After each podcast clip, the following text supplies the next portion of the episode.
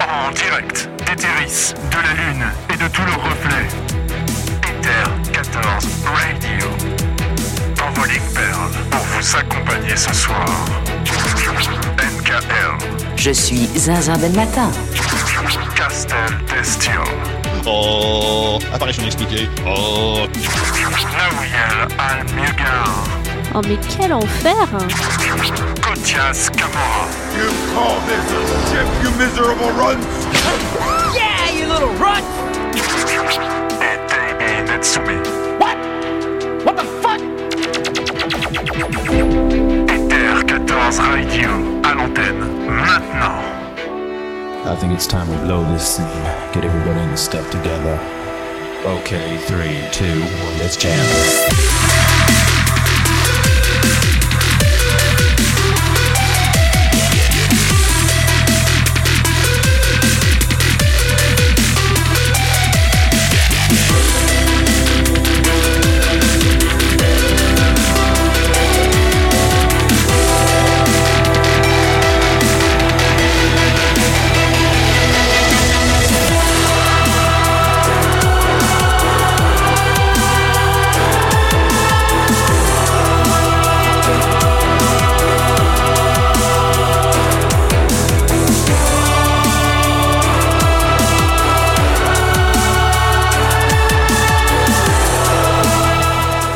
Bonsoir et Orzea et bienvenue dans Ether 14 Radio, la radio qui accule euh, vos Link Pearl. On se retrouve ce soir pour discuter de pas mal de choses. Il y a eu un, euh, événement communautaire organisé par euh, les CM et toute l'équipe communautaire de FF14.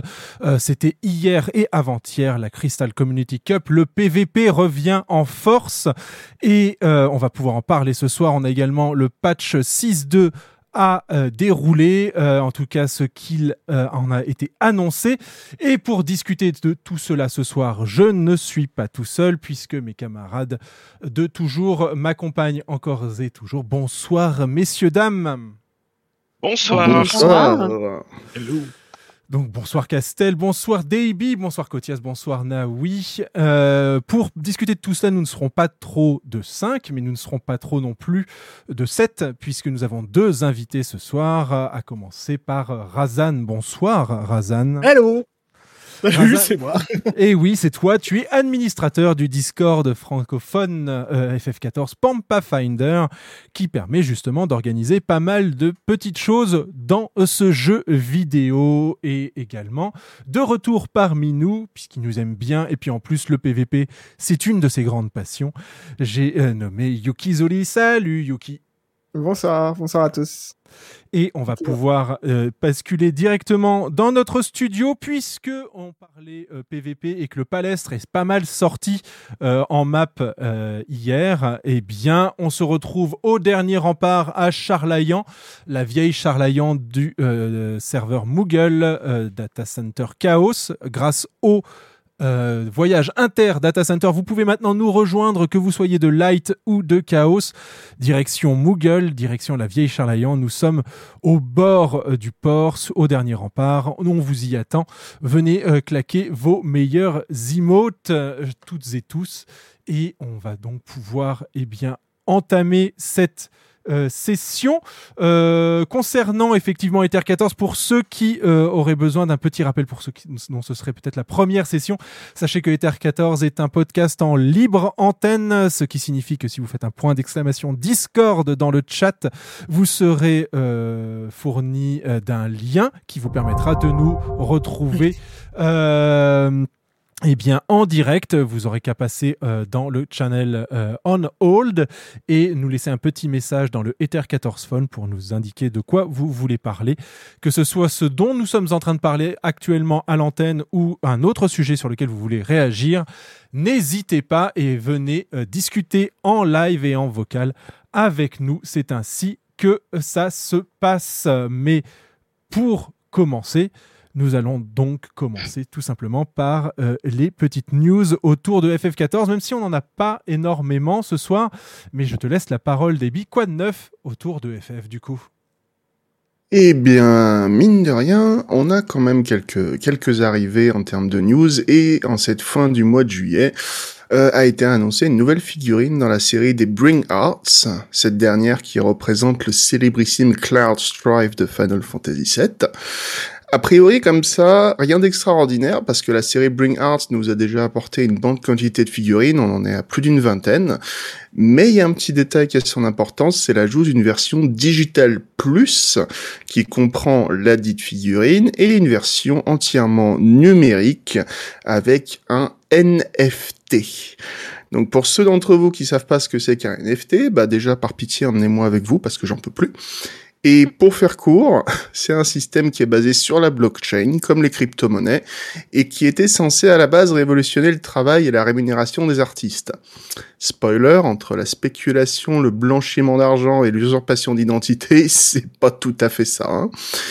Et euh, l'apparition C'est des vraiment protégé en fait. hein. Ouais. Le L'apparition du NFT chez Square Enix, c'est quelque chose, on s'y attendait, parce que mine de rien, le président euh, Yosuke Matsuda nous en avait parlé dans sa lettre de vœux de bonne année 2022. Il était à fond sur l'intelligence artificielle, Meta et les NFT. Mais mine de rien, quand on sait que d'autres acteurs du jeu vidéo comme Ubisoft, euh, GSC Game World, Sega, Team 17 ou Electronic Arts ont tenté d'intégrer des NFT et que le retour de bâton a été un petit peu violent de la part de, leur communauté, c'était quand même un petit peu surprenant de voir Square Enix se lancer maintenant dans cette entreprise euh, plutôt que euh, avec ses, euh, ses compères. Moi, de mon point de vue, ben, je m'en cogne et je pense pas que ça va nous impacter plus que ça euh, sur Final Fantasy XIV, en tout cas pas de, de manière immédiate, parce qu'il y a un petit détail qui a son importance dans cette news, mais qui est pas forcément relayé par tous, c'est que la sortie est prévue pour euh, novembre 2023, donc on a le temps de, de voir venir a priori. Et là où d'autres ont balancé un catalogue d'un coup, ils sont plus frileux, ils sortent un seul, on teste un petit peu, on tâte le terrain, on verra après. Et euh, par corollaire, merci à Annika pour m'avoir montré cette petite pépite, une figurine de Terra de Final Fantasy VI sur son armure Magitech euh, à échelle 1 sixième, c'est un pur monstre, euh, magnifique, est également en précommande pour la modique somme de 13 500 Ah oui, euros. C'est vrai ça. Voilà. Le prix Donc, d'une voiture. Le prix de 5 voitures d'occasion. Hein. Il y a une NFT Voilà. avec? Il n'y a pas d'NFT avec. Il n'y a pas de NFT Oh, avec. il pourrait à ce prix-là. Bah si, euh, bah si, t'as le, t'as, t'as le, t'as la facture. Le, le NFT est payant. Voilà. Les, les matériaux, Le- on connaît les matériaux utilisés parce qu'on Le... Alors, de l'or, de l'argent et du. Euh, Non, non, je, la- je suis en train de la montrer effectivement sur euh, le euh, live. Donc c'est la première Masterline, effectivement, 13 500 euros, euh, limité à euh, 600 exemplaires, également prévu pour 2023. Un sixième, donc euh, échelle un sixième, estimons que Terra fait 1m50. Donc 150 cm, un sixième de 150 cm, ça vous fait quand même une belle figurine d'une hauteur de 60 Oui, cm. non, tu- Ah, l- la taille de Terra toute seule, là, c'est Terra sur son armure Magitech. Une armure C'est ça. Magitech, ça. fait combien de haut? Mais c'est ça, c'est-à-dire que là, vous, vous Voilà. voyez, vous voyez Donc, c'est Terra une apparaître. grosse bestiole quand Vous même. voyez la Terra là, elle est là, voilà. Elle fait donc son mètre 50, un sixième de 1 mètre 50. ça, ça fait donc du. euh, attendez, on va vite faire 150 euh, sur euh, x 6. Euh, ça nous fait ça fait, Ça fait 335. 300, 300, ça fait peut-être 900, 900 divisé. euh, ça fait donc, ouais, elles sont bien 80, euh, 80, euh, non, ouais, 78. pour être 78 précis. cm. 78 cm pour la Terra seule et vous avez toute l'armure Magitech et les Mogs euh, en plus. Donc c'est une figurine qui va faire facilement son mètre de hauteur. Et ben Euh, du coup, euh, sur la page produit, si tu remontes tout en haut, c'est la taille de 78 au complet. Donc Ah. à partir de là, on va pouvoir calculer la hauteur d'une armure Magitech. D'accord. 78 au complet, d'accord. C'est pas Terra qui est toute seule à 78 cm. Ça me paraissait bizarre aussi pour, euh, Oui. pour le, puisque ça faisait plutôt un demi. Euh, mais bon, 78 cm, donc moins d'un, moins, quand même, moins d'un mètre. Euh, et est-ce que les matériaux sont précisés? Le prototype est montré, les couleurs pourront avoir l'air différentes, le produit sera, euh, le- sera livré dès Et qu'il le sera poids de la disponible. Alors le poids, euh, no cancellation possible. Tu m'étonnes. J'imagine bien qu'ils vont vouloir récupérer les 13 500 tout de suite. Euh, J'imagine qu'ils font ça à la commande surtout. euh, ouais, je pense ouais, pour une C'est pas une histoire de stock là-dessus. Bah non, puisque de toute façon ils savent qu'elle est limitée. Donc euh, intricate mechanical system, distinct. Non, non, non, ils expliquent pas. euh, Le, le poids est assez monstrueux parce qu'il recommande de ne pas le mettre en display dans, un, dans une armoire entièrement faite de verre ou des étagères faites de Oh la verre. Ah. Ah ouais, je pense qu'elle fera facile son. Non, mais de Mais toute façon, une ça, figurine par de cette contre- taille-là, juste tu la poses par terre, en fait. De, de, par le bois, poids, mais- une, une livraison avec signature sera obligatoire. Ce qui est pas plus mal vu le Oui, tarif. alors les livraisons avec signature du Square Enix boutique, moi je les connais. Et euh, autant vous dire que.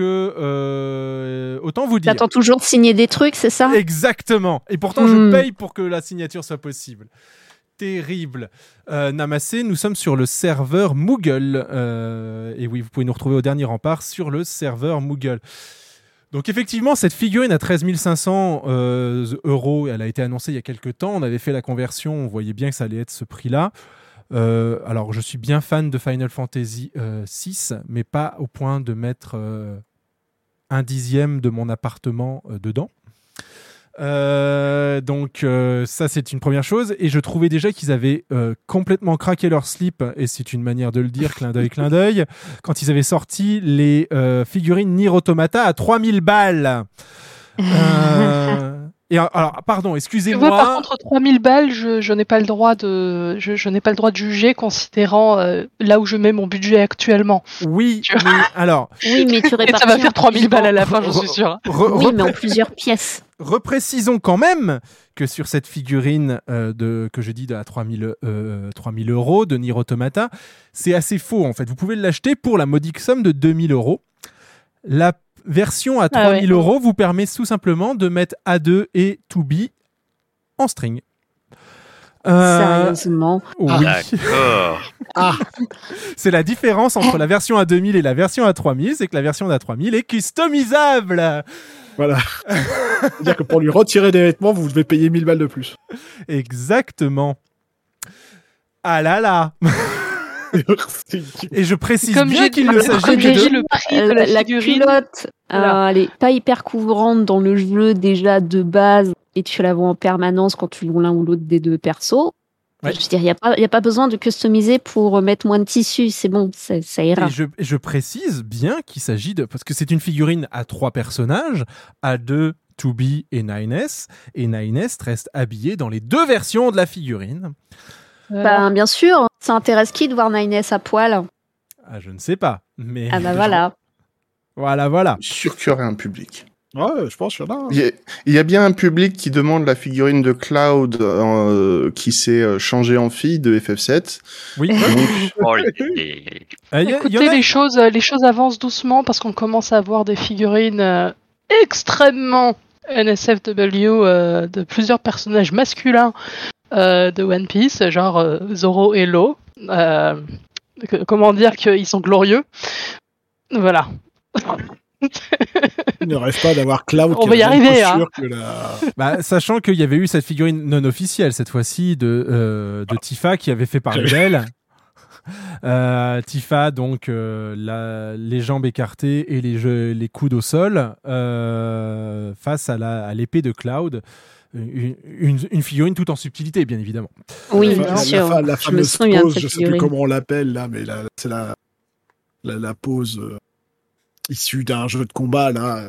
Oui. personnage très connu. ouais. C'est vrai, Dead or Alive. Je- ouais, je c'est n'ai plus c'est le une nom, voilà. C'est une position Dead or Alive, c'est vrai. je Moi, je propose qu'on remplace Tifa par Cloud et qu'on vende cette, cette, cette, euh, figurine. hein. Tout à Bah, fait. De toute façon, c'est son épée, ouais. Ça, ça- Exactement. Bah oui. Mais pour en, revenir sur, euh, pour en revenir sur les NFT, euh, effectivement, euh, le chat a raison. Yoshipi euh, s'est positionné exclusivement contre.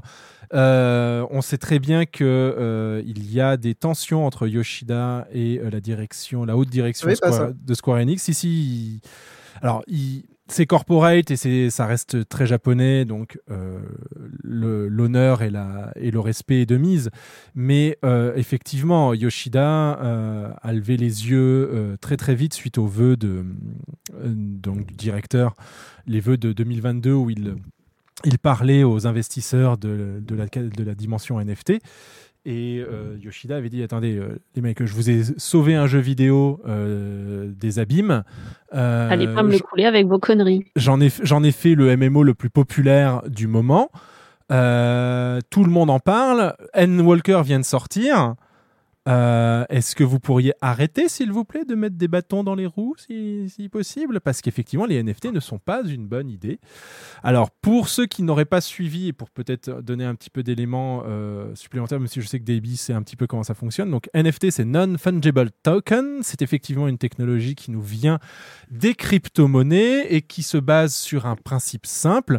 C'est que, en fait, on calcule euh, via des ordinateurs des euh, identifiants euh, uniques basés euh, sur pas mal d'algorithmes mathématiques.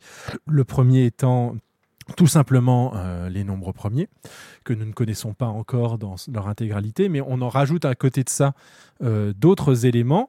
Et on le fait effectivement sur le mécanique de la, de la blockchain, qui est en fait une, mécanique informatique qui permet de tracer depuis l'origine de la création, ou plutôt de la révélation de ce token, euh, de ce jeton, euh, on peut ensuite tracer son, son cycle de vie. Euh, c'est pour ça qu'on parle de mineurs de Bitcoin, etc. C'est qu'effectivement, il faut aller chercher euh, des euh, éléments mathématiques qui, qui répondent aux algorithmes euh, de, euh, donc, euh, de euh, la crypto euh, qui est utilisée pour cela. Et en quoi est-ce un problème Euh, Effectivement, là, les NFT dans le monde de l'art, eh bien, ça en pose euh, déjà deux. Euh, le premier, c'est que, comme le disait Cotias, effectivement, euh, c'est suffisamment mal fait ou fait suffisamment fait par des gens qui, en gros, les experts en sécurité, les experts euh, en cryptologie euh, informatique euh, ne croient pas aux NFT ne croient pas aux crypto-monnaies et donc ont du mal à soutenir les initiatives. Donc effectivement, les euh, gens qui se lancent là-dedans et qui lancent des business autour de ça ne sont pas forcément entourés des meilleures personnes dans ce domaine, puisque les meilleures personnes dans ce domaine estiment que c'est absolument pas bien de faire comme ceci. Ça, c'est le premier point. Donc, euh, puisque euh, ils n'ont pas les personnes les plus à même de penser la chose de bout en bout et de sécuriser véritablement la situation, on s'est retrouvé notamment avec Adobe, euh, donc euh, l'éditeur de la célèbre suite euh, pour à destination des artistes pour les estorquer, qui donc a mis en place son module NFT qui générait effectivement une clé unique que l'on pouvait recopier ensuite sur n'importe quelle autre œuvre sans que cela soit considéré comme du plagiat. Euh, donc difficile ensuite de euh, bah, d'annoncer que c'est quelque chose euh, d'unique quand on peut le recopier à, tout va. Et l'autre élément, c'est que, alors ça c'est moins vu sur, sur les œuvres originelles des gens qui se sont lancés dedans, mais c'est que des, donc des organismes se sont mis à générer des NFT et à déclarer que telle ou telle œuvre euh, était liée à ce token NFT. Et euh, en gros, comment ça fonctionne? Ça fonctionne un petit peu comme les autorités de certification. Vous êtes tous allés sur Internet, vous avez tous vu des sites sécurisés. Pour que les sites sécurisés soient reconnus en tant que tels, il faut des autorités de certification qui valident bien que tel certificat est valide pour le site donné. Et bien là, les NFT, c'est exactement pareil. Il y a autant de certifieurs que de gens qui veulent en créer. Et c'est pour ça que Square Enix euh, a été montré du doigt, parce que sur FF14, nous avons une pénurie de serveurs, nous avons des problématiques au niveau euh, des euh, capacités des serveurs à faire jouer tous les joueurs. Ça s'est notamment vu sur la sortie d'En Walker. Et pas moins d'un mois après, on a le PDG qui annonce qu'il veut se lancer dans les NFT, et ce qui veut dire il veut pouvoir lancer des produits de la marque Square Enix avec des euh, tokens qui soient sûrs pour lui, donc des tokens qui appartiennent à la société Square Enix et donc disposer d'une usine informatique qui soit capable de les générer. Alors que nous sommes en pénurie de serveurs sur les jeux qui leur rapportent. Vous voyez le lien? Pourquoi ça a gueulé? Et donc là-bas, ils le sortent, mais le souci, c'est que en fait, les NFT ne euh, sont reconnus d'autorité que par ceux qui les reconnaissent. Et le jour où vous vous pointez avec quelque chose de digital en disant cette chose matérielle m'appartient, ben, alors qu'elle n'est pas dans vos mains, ben, si la personne en face ne reconnaît pas l'autorité de, euh, de ce qui vous a donné ce petit token digital, eh bien, Oh. eh ben oui, c'est le problème. Là, te vendre du vent. C'est tout le principe du- d'une action en bourse. Et C'est quand, c'est quand même parti Tout à d'une fait. très bonne idée à la base, c'était de défendre les artistes. Oui. Comme d'habitude, les, les, les gens. Les, Et ce Comment- sont eux qui se font le plus fouler. Voilà. Euh, comment dire que euh, le capitalisme. Voilà. Voilà. Oui. Mmh. Ah bah dans tout ça Exact. semble mais là on est clairement, et on le voit bien aussi avec l'effondrement des crypto-monnaies actuellement, on- euh, si on peut tr- tracer le lien, Elon Musk euh, a re- revendu toutes ses actions Bitcoin aujourd'hui. 75%, je crois. non? Ouais. Euh, parce qu'il n'y croit plus, parce qu'il voit que la chose s'effondre. Euh, et pourquoi ça s'effondre? Mais le problème, c'est bah, avec les NFT, c'est toujours pareil. Enfin, c'est la même logique. C'est que c'est une pyramide de Ponzi. Et donc, en fait, les premiers à avoir miné sont ceux qui ont le plus de ressources. Mais à partir du moment où cette ressource disparaît, eh ben, ceux qui ont pensé capitaliser dessus bah, vont voir leur investissement réduit à néant au profit de ceux qui auront revendu au-dessus d'eux plus vite. Ah, J'ai jamais entendu parler de quelqu'un dire justement de faire, faire cette analogie à la pyramide de Ponzi. Ah, pourtant, c'est. Mais en fait, euh, c'est complètement ça. mec. C'est complètement une pyramide de Ponzi, oui. C'est voilà, c'est. Il y en a un, il a inventé les NFT, il les a vendus à des gens, qui les ont vendus à des gens, qui les ont. et- Exactement. Et oui, euh, tu peux. et, euh, je vois Brakis dans le chat euh, signaler euh, effectivement Babylon's Fall. Babylon's Fall, qui est un des jeux de Square Enix de cette année, qui euh, a subi ben, un gros revers puisque c'était un jeu payant. Euh, sans abonnement, certes, mais avec un cash shop euh, basé effectivement sur euh, un bon gros mécanisme de gacha et justement pressenti pour. je ne sais pas si les NFT étaient d'ores et déjà implémentés, mais c'était un des tremplins de la de Square Enix pour s'y lancer et effectivement le jeu s'est effondré de par son modèle économique qui n'est pas stable. Donc voilà, effectivement. Donc novembre 2023, une figurine cloud euh, avec une option NFT et sur les réseaux sociaux, ça m'a bien fait rire. On, se demande si Square Enix a joué au jeu qu'il nous propose parce que mettre en place un NFT sur une figurine cloud avec donc comme on vient d'en parler tout le désastre écologique que ça implique puisqu'il faut une ferme de serveurs pour générer des NFT alors que le jeu FF7 lui-même place Cloud et les membres d'Avalanche contre la société Shinra ultra capitalistique au profit de la planète qui est en train de mourir, je suis pas sûr que ce soit du plus pertinent. Non, puis on voit bien que. On va dire que c'est cocasse. à ça. hein. C'est effectivement. Oui. Bien, du c'est le et, marché. euh, autour du euh, toute l'histoire qu'il y a eu autour du event euh, et euh, et euh, l'association qui avait été choisie euh, soi-disant Oui. écologique et qui dit oui oui on vend des NFT on vend des NFT oui bah Tout à fait, ouais. non on peut pas faire les deux Alors c'était pas c'était pas le seul problème de cette euh, oui non il y avait plein d'autres pro- pro- plein d'autres problèmes mais ça Mais c'était un des relevés, problèmes voilà Ouais, ouais, C'était- c'était un des trucs relevés. malheureusement ça n'a été qu'un qu'un qu'un de ceux de- de- des Ouais. autres nombreux problèmes Tu disais Castel?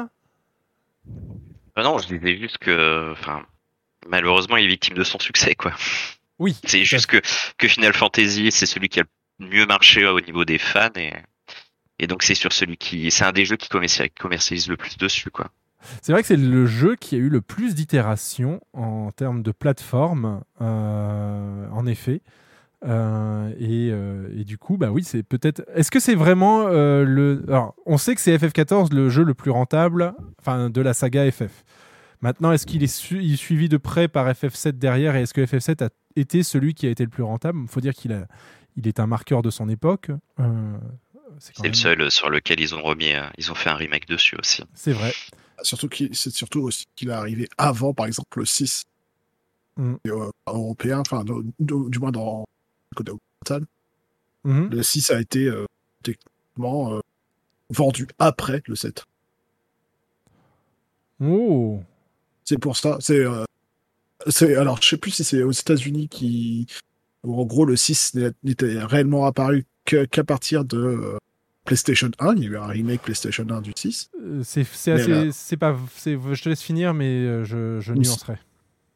Et il y a aussi le fait que bah, c'est le premier à passer en 3D. Donc, ça, pour moi, Ça, c'est ce qui a ça, beaucoup joué sur ça. C'est- ça, c'est- vrai. C'est vrai qu'effectivement, FF7 est le premier RPG en full 3D de la PlayStation. Les Suikoden étaient encore en mode 2D façon euh, Super NES euh, un peu plus évolué. Euh, c'est- et c'est en ça qu'il a marqué son, son époque. De toute façon, les FF ont, chaque FF a marqué un tournant, une virgule dans l'histoire des JRPG. Euh, C'est vrai.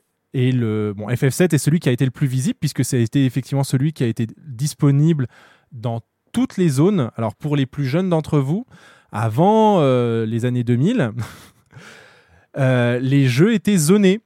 Ils, l'ont, ils, ils le sont restés encore un petit peu de temps, mais on pouvait pas y jouer comme ça euh, en le téléchargeant d'un, seul coup d'un seul avec une date euh, de sortie internationale, comme le, le, très, euh, très en tendance Stray actuellement, le jeu du petit chat. Mais non, non, il était zoné et donc les FF sortaient d'abord au Japon. S'ils avaient suffisamment de succès, ils sortaient ensuite aux États-Unis. Et si vraiment euh, c'était suffisamment rentable de le faire, on avait la chance de les trouver en Europe. C'est-à-dire qu'on les avait quasiment jamais. C'est pour ça que je- j'ai mis une nuance Razan, c'est qu'en fait FF6 est sorti à la bonne époque sur euh, Super Famicom aux États-Unis, mais pas sous le nom de FF6, sous le nom de Final Fantasy 3 Putain. Ouais. Puisque effectivement le premier Final Fantasy est bien sorti sur toutes les plateformes euh, mondiales. Le 2 et le 3 euh, sont euh, restés exclusifs au Japon. Le 4 a eu son itération aux États-Unis, et je crois qu'il s'appelle justement FF2. Le 5 est resté uniquement au Japon. Et le 6 est sorti aux États-Unis, en même temps que d'ailleurs, enfin à deux mois près, euh, de, que Chrono Trigger, et ne sont jamais sortis en Europe. Mais quand ils ont été réédités, effectivement, ils ont été réédités euh, sur PlayStation avec les bons chiffres, cette fois-ci. Euh, et avant cela, bah, le- la fanbase Internet, hein, qui existait déjà quand même à l'époque et qui était déjà assez actif, avait d'ores et déjà modifié les ROM euh, qu'on pouvait choper sur émulateur pour avoir les bonnes intros, les bons chiffres et tout remettre dans l'ordre et euh, ce dans votre langue favorite. Mais euh, effectivement, c'est euh, c'est FF7 qui, bah, qui quand même au début des années 2000, enfin fin des années 90, euh, met l'accent sur l'écoterrorisme et le danger de euh, la société capitaliste sur la planète. D'ailleurs, c'est ma plus grande. On en a déjà parlé ici. Je sais même pas si on en a parlé ici, mais on en a déjà parlé tous ensemble.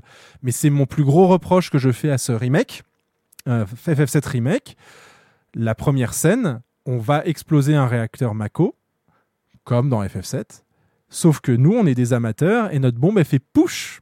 Et c'est le grand méchant de la société Shinra qui, pour nous faire porter le chapeau et parce que ça l'arrange dans son business plan, fait exploser le réacteur avec son propre système de sécurité et nous fait porter le, enfin, fait porter le chapeau au, à Avalanche. Mais finalement, dans FF7 Remake, on reste les gentils. On est certes des gens qui ont voulu faire exploser un réacteur Mako, sous-entendu un réacteur nucléaire, hein, mais on, on a raté. Alors que dans le jeu original, ça a bien réussi. Et on a effectivement, on est effectivement responsable du malheur de pas mal de gens et même de la mort de pas mal de gens, puisque le- l'explosion du réacteur fait quand même effondrer toute une plaque sur, euh, euh, sur Midgard. Et donc, bah, a dû euh, avoir son lot de, euh, de, de victimes euh, dans, dans le process. Et c'est ce, ce polissage, en fait, ce- dans le remake qui, euh, bah, déjà, m'a un petit peu sorti du jeu et ne m'a pas permis de le continuer dans de bonnes conditions. Ça, outre le fait aussi que. Il était En sur vrai, PS. Ouais, tu l'as vas-y. fini quand même Non, non, je l'ai pas fini. Ok. Euh, oui, c'est vrai que j'avais même pas euh, relevé cette différence, mais euh, mais si en fait. Mais euh, pour le coup, moi je trouve que c'était vraiment un bon remake quand même. Enfin, en tout cas d'un point de vue gameplay, quand tu Oui. sors du 15, Ah, je suis c'était- d'accord. C'était très agréable à faire. Bah, c'est ça aussi qui m'a un peu frustré parce que je fais partie de- des rares personnes qui ont aimé FF15. Euh, bon, pour l'avoir fait aussi sur PC, hein, j'ai pas fait la version sur PS4. Ouais. Euh, et la version sur PC est quand même un chouïa au-dessus. Euh, mais le, le souci, c'est que quand j'ai joué à FF7 Remake, je me suis dit Ah, mais c'est ça qu'aurait, à quoi aurait ressemblé FF15 si vous leur aviez laissé deux ans, les deux ans qu'ils demandaient aux développeurs là? C'est exactement ce que je me suis dit, mais du coup moi j'étais content. Ah, mais moi je voulais ça dans FF15 bah oui, on aurait tous voulu ça dans FF15 de toute façon. Mais... Enfin Faut bref, faire notre deuil de FF15 NK, c'est fini. c'est vrai. C'est vrai, c'est vrai. Non, en vrai, j'avais enfin, l'impression qu'ils cherchaient un petit peu comment faire un gameplay euh, à la fois un petit peu ATB et en même temps, euh, en même temps faire un truc action RPG puisque le, le côté tour par tour ils l'ont abandonné depuis un moment et je Mhm. trouve que pour Final Fantasy VII Remake que c'est Pour bon l'instant c'est vraiment le Ouais. c'est la meilleure chose qui qu'ils aient Et je sorti pense qu'ils ont dit qu'ils allaient reprendre un peu le même système dans sur FF16. Enfin, ils s'en inspiraient en tout cas. Moi, en tout cas, ce gameplay-là, il me va. Alors, Alors que c'est très difficile. FF16 d'ailleurs qui euh, fait déjà couler beaucoup d'encre puisqu'on sait déjà que ce sera un action RPG, qu'on n'aura pas d'équipe. Et c'est encore moins que dans FF15 parce que dans FF15 on pouvait switcher entre les quatre personnages. Ça ne sera absolument pas le cas visiblement dans FF16. Nous ne contrôlerons que le héros. Et euh, on sera sur des rails puisque euh, le jeu passera sur trois euh, périodes de sa vie et il a déjà été annoncé qu'il ne serait pas en monde ouvert. Ce qui est assez étonnant puisque ce sera véritablement ou presque le premier Final Fantasy sans monde ouvert puisque je trouve que FF13 a quand même un monde dans lequel on peut se balader assez librement. Euh, il faut peut-être attendre la fin pour ça, mais euh, il y est. Alors que là, on nous a clairement dit qu'il n'y en aurait pas du tout. Je pense qu'il peut y en avoir à la FF13 quand même. FF13 c'était, euh, enfin, moi ce que j'appellerais monde ouvert, c'était, euh, on peut dire que genre c'est quand t'as un aéronef, tu te balades quoi. Ouais, ouais. Bah FF13 C'est c'était pas trop ça quand même. Bah, dans T'avais FF10, juste- il n'y avait pas ça non plus. Dans FF10 t'avais pas ça ouais. Mais euh, t'avais un semblant ouais. C'est vrai que t'avais pas ça. C'est vrai que t'avais pas FF10, ça. c'était c'était le début. Hein. Euh, FF10, Exact. c'était le c'était le début parce que on, en tant que joueur, on demandait des, des univers toujours plus beaux qui prenaient beaucoup de place sur les disques, hein, parce qu'on était limité par, euh, par le DVD à 4,7 Go, 8 et des bananes en double couche. Euh, mine de rien, ça prend du temps. Il fallait, euh, il fallait allouer les ressources de façon à créer un monde qui puisse être jouable sans pour autant avoir 15 ans de, développement. Ils ont été obligés de prendre une direction plus linéaire pour, pour le joueur. hein. Alors, je reprends les propos de Talécha parce que je pense qu'il parle de FF7. Euh, c'est le premier FF à avoir une, une ambiance autre que pure Heroic Fantasy. Euh, alors, je ne sais pas si tu parlais de FF7 ou de FF6, Talécha, mais effectivement, euh, FF6 n'a pas une ambiance pure Heroic Fantasy. Donc, ouais, je pense que tu me parlais plutôt de FF6. Euh, mais Ensuite peut-être qu'il disait ça d'un point de vue, euh, comme tu dis, ça aborde, on va dire le problème du nucléaire ou des trucs comme ça hein, directement. Ah, pour le Et, euh, 7 ça pour le pour le coup ouais c'était il y avait jamais eu on, on va dire une corrélation avec notre réel aussi Ah, profonde. bah Et c'est un- FF7, Oui. Puis c'est le FF6 premier qui n'est pas de royaume de scie et empire de ça aussi. C'est vrai. Mais le, mais euh, oui, c'est vrai. C'est vrai qu'il n'y a pas les royaumes et les empires, mais on a quand même cette réflexion dans FF6, puisqu'on est sur un empire qui euh, pervertit et exploite les, euh, le peuple des éthers à leur profit et les emprisonne. Enfin, on a quand même des thématiques qui sont quand même aussi ouais, très. c'est différent euh, quand même, je trouve. Puisque ce truc de peuple opprimé, on va effectivement, euh, mais à ce moment-là, du coup, tous les, ça marche un peu sur tous les Final Fantasy. Mais genre, t'avais pas de lien, on va dire, par exemple, le, quand il y a l'apocalypse sur la Terre, c'est pas une, un truc écologique, c'est un truc de statut un peu euh, métaphysique ou euh, tu vois ce que je Oui, veux c'est dire? vrai. Oui, c'est que c'est un nihiliste qui décide de, de foutre le feu partout. ouais. Par- pardon, par contre, qui on- arrivent à la fin. spoil, on est en full spoil, c'est terrible. je suis désolé. Oh, Alors, on, on- on- c'est bon. on spoil, on spoil la moitié du jeu parce que c'est ça aussi qui est euh, assez euh, fou dans Final Fantasy VI, c'est qu'on a deux, euh, deux mondes véritablement à. on- Il y a un moment où le jeu repart presque à zéro, quoi. Et euh, pourtant, euh, moi qui suis pas du tout féru de ce genre de choses, euh, scénaristiquement, là, c'est très bien passé pour moi et, euh, et j'étais plutôt content. Euh, écoutez, bah bon, Ne vous inquiétez pas pour moi. Moi, d'ici que je les fasse, j'aurais oublié tout ce dont vous venez de parler. Donc, les figurines Final Fantasy VI à 13 500 euros, euh, les figurines Nier à 3000, euh, la figurine Cloud, dont le prix, je crois, n'est pas encore annoncé, si 80 euros, 89. Euh, 100, euh, combien on a dit? 160 avec le NFC, 130 sans le, le NFT, pardon. D'accord. Donc mine de rien, faut le payer 30 balles le truc qui, euh, qui est pas faut physique. payer hein. 30 balles quelque chose qui dit qu'on a quelque chose déjà. Parce que quand, une Hmm. fois qu'on a la figurine, euh, Bah, le, fait de le fait de prouver sur le web qu'on l'a, faut payer 30 balles de plus. Euh, c'est même c'est même une étape plus loin que ça, c'est que tu peux l'utiliser dans une application d'une société tierce pour la mettre dans une chambre virtuelle. Oui, ça c'est ce qui était vendu. Ouais, c'était l'autre Ouais. Dans- au niveau Euh. du gaming, c'est ce que les gens ont essayé de vendre et que tous les développeurs gaming ont dit Ah, mais vous n'avez jamais développé, mesdames et messieurs, c'est pas possible.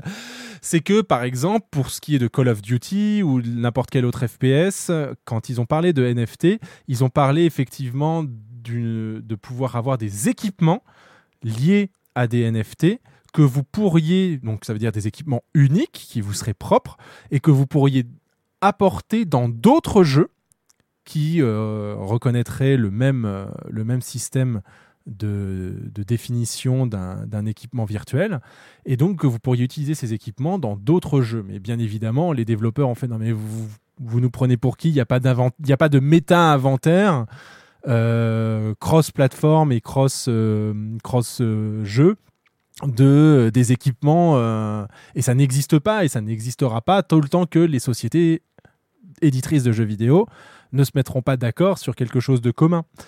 Euh, Ce qui rend d'autant plus les NFT inutiles. Oui Nous sommes d'accord. Mais c'est marrant, hein, puisque tout ça, quand même, ça va, genre, ça va à contre-courant, on va dire, comme tu disais, des entreprises qui sont, qui ont eu un backlash et qui sont un peu revenus sur ça. Et le jour même, il y avait même, je crois, Minecraft qui ont dit qu'ils bannissaient les serveurs NFT ou un truc comme ça. Oui. Ah, ils ont Et Il y a vraiment que Square Enix qui ont fait non, non, bah nous on va dans l'autre sens.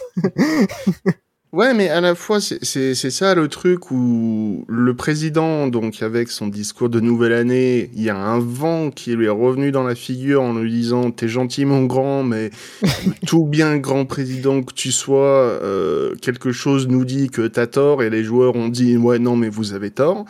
Ouais. Et c'est pour- là, ils en ont lancé un seul. Une figurine, un NFT, c'est tout. Euh, C'était. euh, comment il s'appelle? Disponible Konami. pendant un an et demi. Ouais. Et donc déjà ils se laissent le temps. Konami ils sont arrivés, ils ont fait, Eh, vous aimez Castlevania, tenez, euh, 14 NFT vendus, je sais plus combien et tout. euh, ils... Même Sega, ils étaient là. euh, Sonic, c'est bon, on a deux films, ça remonte. Allez paf les NFT. Ouf Là ils... ils ont envie, ils ont envie parce que Square Enix mine de rien en termes de chiffres, on l'a vu dans la précédente euh, émission, Mhm. ils sont un peu insolents dans leur réussite. Ils sont un peu, euh, ils sont franchement bien. Leurs chiffres ont jamais été aussi bons. Mais c'est ça qui est aussi très étonnant. C'est pourquoi, du coup, vouloir se lancer dans cette mode des NFT, sachant qu'on voit bien les backlash qu'il y a, alors qu'ils ont d'ores et déjà euh, une mécanique de gacha qui leur euh, fait euh, leur bas de laine bien comme il faut, quoi. C'est assez qui ne étonnant. tentent rien à rien, qui ne tentent rien à rien. Ils, ils arrivent à, ça, ils ont réussi grâce à des personnes extrêmement talentueuses à relancer un MMO que tout le monde disait allait crever comme une merde. Euh, leurs projets ont, pour, pour beaucoup de licences ont toujours autant de, de hype. Euh, leurs chiffres soutiennent euh, beaucoup de décisions que- qui pourraient être euh, discutables. hein. Euh, concernant Babylon's Fall, il y a des décisions qui ont été prises, qui ont coulé le jeu euh, assez rapidement, mais euh, quand, quand tu as le pognon derrière, bah, tu peux te le permettre. Et ils se disent, on en lance un, on teste, on risque rien au final. Même si les gens ils sont pas forcément super contents, ils ont quand même une alternative de pas l'avoir le NFT, de juste avoir leur figurine. Donc ça, ne, ça met des arguments en notre faveur pour dire qu'on ne pousse absolument rien vers les gens. On... Et si jamais, par le plus grand des malheurs, ça marche pas, bah au final, on a le temps de le voir venir. Et ce sera qu'un seul petit truc et tout le monde l'oubliera super facilement. D'ailleurs, euh, euh, nuançons un petit peu le, le propos de, de Yoshida. Euh, son No NFT est sorti lors de la PLL 70 d'ailleurs, donc celle d'avril, euh, ou peut-être même celle d'avant. Je sais pas s'il y en avait une en février, mais en tout cas c'était une des précédentes live letters et c'était pendant le test stream où en fait Yoshida parlait de son engouement pour le métaverse. Et les gens ont fait le lien tout de suite, métaverse, euh, NFT, et ils lui ont dit non, surtout pas, faites pas ça, euh, vous allez couler le jeu, on n'a pas envie d'avoir ça. Euh, et il a dit non, mais attendez, il y a ces deux choses bien différentes. Il y a les NFT d'un côté, et il y a les euh, capacités du métaverse de l'autre, qui sont, d'un point de vue de producteur de jeux vidéo, très alléchantes. Maintenant, effectivement, est-ce que on va nous euh, refuser de pouvoir mettre notre casque en réalité virtuelle et de pouvoir se balader en ARZA en mode métaverse? Je pense que non. On signe où? Mais euh, Ah, est-ce que c'est ça comme dans le man- comme dans le manga là, Sword Art euh, Moi, je veux passer là-dedans. Mais tellement. Ouais, comme ça, on sera en- en- dans le coma pendant 9 mois et puis quand on se réveillera, on saura plus marcher. Je m'en fiche. Spoiler à nouveau. Terrible. Non, mais ouais, ouais. C'est. Est-ce que c'est ça qu'ils voyaient dans le, dans la, parce que tout ce qu'on voit autour du métaverse là, proposé justement par même la société Meta, enfin, n'a pas l'air de prendre. Dans, de base déjà, le, les jeux en, ré- en, réalité virtuelle et en casque VR ne prennent pas parce que c'est vraiment, bah déjà, c'est très cher de s'équiper et c'est un marché de niche. Euh, donc, euh, qu'est-ce qu'ils entendent par métaverse euh, et dans Final Fantasy XIV On verra bien. En tout cas, voilà, le non NFT venait de là. Euh, wait Ah, tel tel qu'il a dit, il est, il est plus dans la réalité virtuelle que le métaverse proprement dit. Mm. Lui, c'est euh, c'est l'idée de créer des nouvelles choses dans, en réalité virtuelle. Le métaverse en lui-même, c'est anecdotique pour lui. Pas pour vous, mais à chaque fois que j'entends le mot métaverse, je me hype de moins en moins pour ce truc. Mais oui, mais Mm. je suis d'accord. Métaverse, c'est affreux. Mais le, le, le- rien Ah oui, que c'est c'est immonde. Euh, ouais, non, je ne comprends pas le principe non plus. euh. Mais bon, euh, wait and see. Merci en tout cas pour ces news et ça va nous permettre de faire euh, une transition parce que heureusement, la société Square Enix n'est pas composée euh, comme une PME. Il y a plein de gens qui y travaillent et il y a plein de voix qui s'y euh, euh, font entendre. Et notamment, on a au niveau de FF14 une équipe communautaire qui a proposé quelque chose d'assez unique, puisque je ne crois pas que ça avait été déjà fait euh, sous cette forme euh, d'ores et déjà. Euh, et on va pouvoir donc passer sur le deuxième sujet de cette session d'Ether 14, qui est le PVP et la Crystalline Conflict European Cup, qui a eu lieu jeudi et vendredi de cette semaine. Les éliminatoires jeudi et les quarts, demi et finale le vendredi, donc hier. Ça a été retransmis entre autres euh, sur la chaîne officielle FF14 euh, en anglais et en français avec nos camarades Talécha ici dans le chat euh, que l'on salue et qui est indisponible pour nous faire part de ses euh, retours sur cette expérience, mais qui a envoyé au front son camarade qui l'a accompagné pendant deux jours, Razan, ici présent. Donc, lui-même. Et oui, lui-même. Euh, et on, on a invité Yuki. Alors, à la base, on a invité Yuki parce que je le voyais euh, sur, euh, à fond dans le PVP et je me suis dit, il aura forcément des choses à dire. Et vu Ouais, ce qui s'est passé, Il va être très sage. Il va être très sage.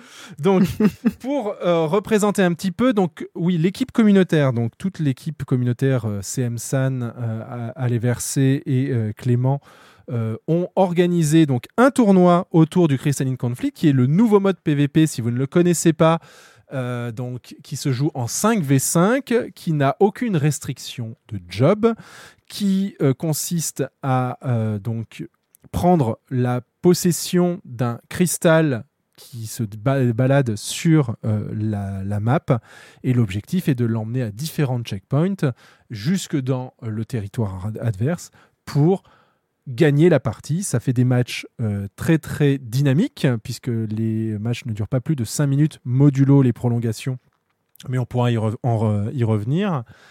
Et euh, c'est euh, un mode qui dispose d'un Battle Pass. Donc en gros, vous pouvez faire des, des matchs classés ou non classés euh, au sein euh, du jeu FF14. Ça vous fera gagner euh, une monnaie bien spécifique du mode qui vous permettra de débloquer donc des différents items, des choses assez uniques.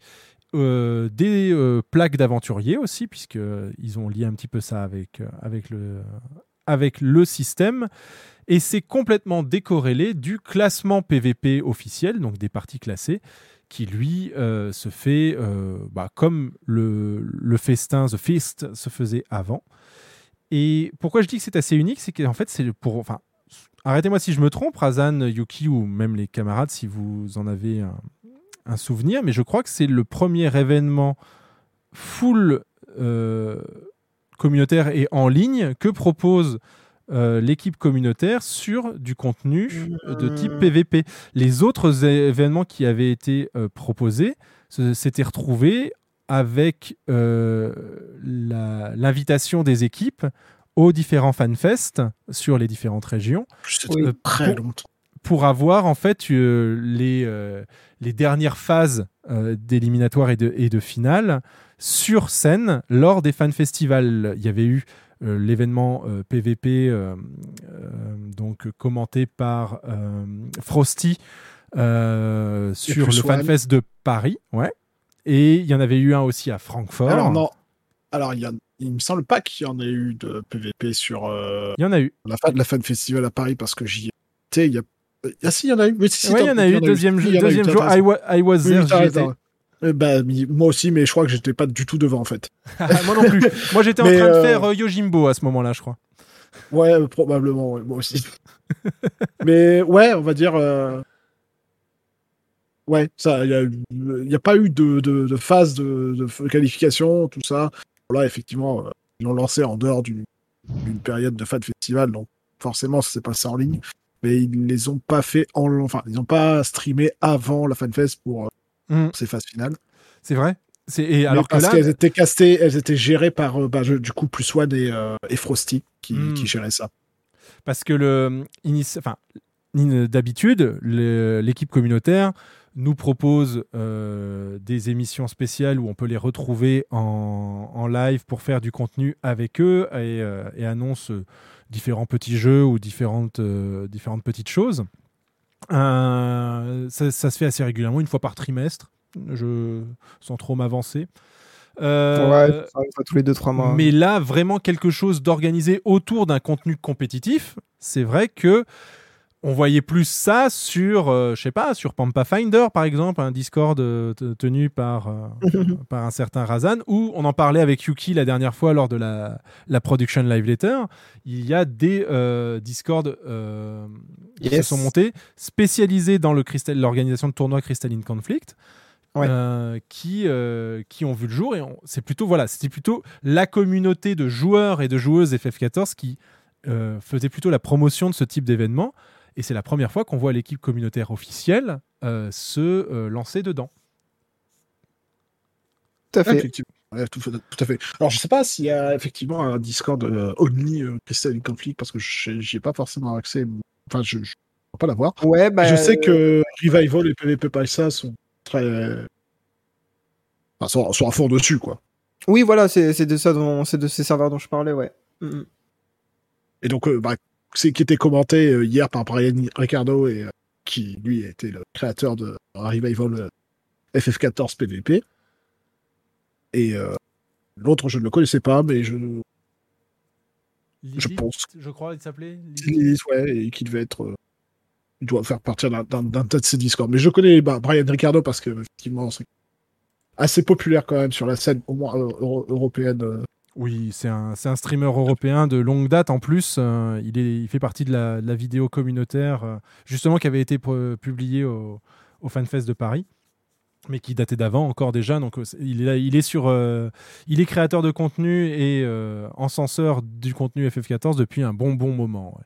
Et, sa sur- marque récemment, c'est aussi quand même beaucoup du PVP, quoi. Ouais, c'est ça. c'est quand même, ouais. C'est ça qui le définit, je dirais, en streamer FF, par rapport Mm. à d'autres. Tout à fait. Et du coup, euh, bah ouais, ouais, euh, c'est c'est intéressant. C'est bien qu'ils proposent ça. Mhm. Euh, moi, je, moi, je suis pas étonné dans le sens où euh, on sait que le Crystalline Conflict, c'est quelque chose où ils où ils s'investissent plus qu'avant, quoi. Il y a plus, il y a plus de mages d'équilibrage, etc. Euh, Yoshipe lui-même, il joue Est-ce que, est-ce que, tout, est-ce que tout le monde l'a essayé, le Crystalline Conflict, là, dans l'audience? Dans le chat, ouais. Et dans le chat, ouais. Mais aussi. Non. Moi, j'ai oui, fait dans le- une game. Pas en classé, mais oui. Je me suis fait défoncer. En plus, j'y suis allée totalement à l'arrache euh, avec un job que j'étais en train de faire. J'ai euh, fait ma barre en attendant que ça lance. Donc, euh, j'étais pas prêt à ce qui allait se passer. Un très bon moyen d'XP ses persos, hein, si vous, vous Ouais. avez euh, la motive. Mais le PVP a toujours été un bon moyen. hein. Le front donnait. un Oui, le front a toujours été incroyable. Ouais, la, la roulette front a toujours été la plus rentable. ouais. Mais euh, Quartz aussi. les mémo quartz, ouais, ça permet de farmer ces mémo quartz. Et là, comparé à la roulette front, euh, tes actions ont de l'importance. Donc, Ouais, ouais, Oui. pas Parce faire que le front, là, c'était, le front, c'est un peu le fou- c'était un peu le foutoir. euh, Ah, le front, encore il y a peu, peux- peu de temps, là. mais- Mais ouais, on peut, Enfin, c'est encore peut, le foutoir actuellement, mais. on peut refaire effectivement un petit peu l'histoire du PVP. Alors, effectivement, FF14, c'est un jeu PVE, euh, très orienté PVE, qui n'avait pas de PVP à la base. Euh, le- L'Entre des loups est arrivé, je crois, en 2.1 ou 2.2. Euh, enfin, Ouais, un truc comme ça, ouais.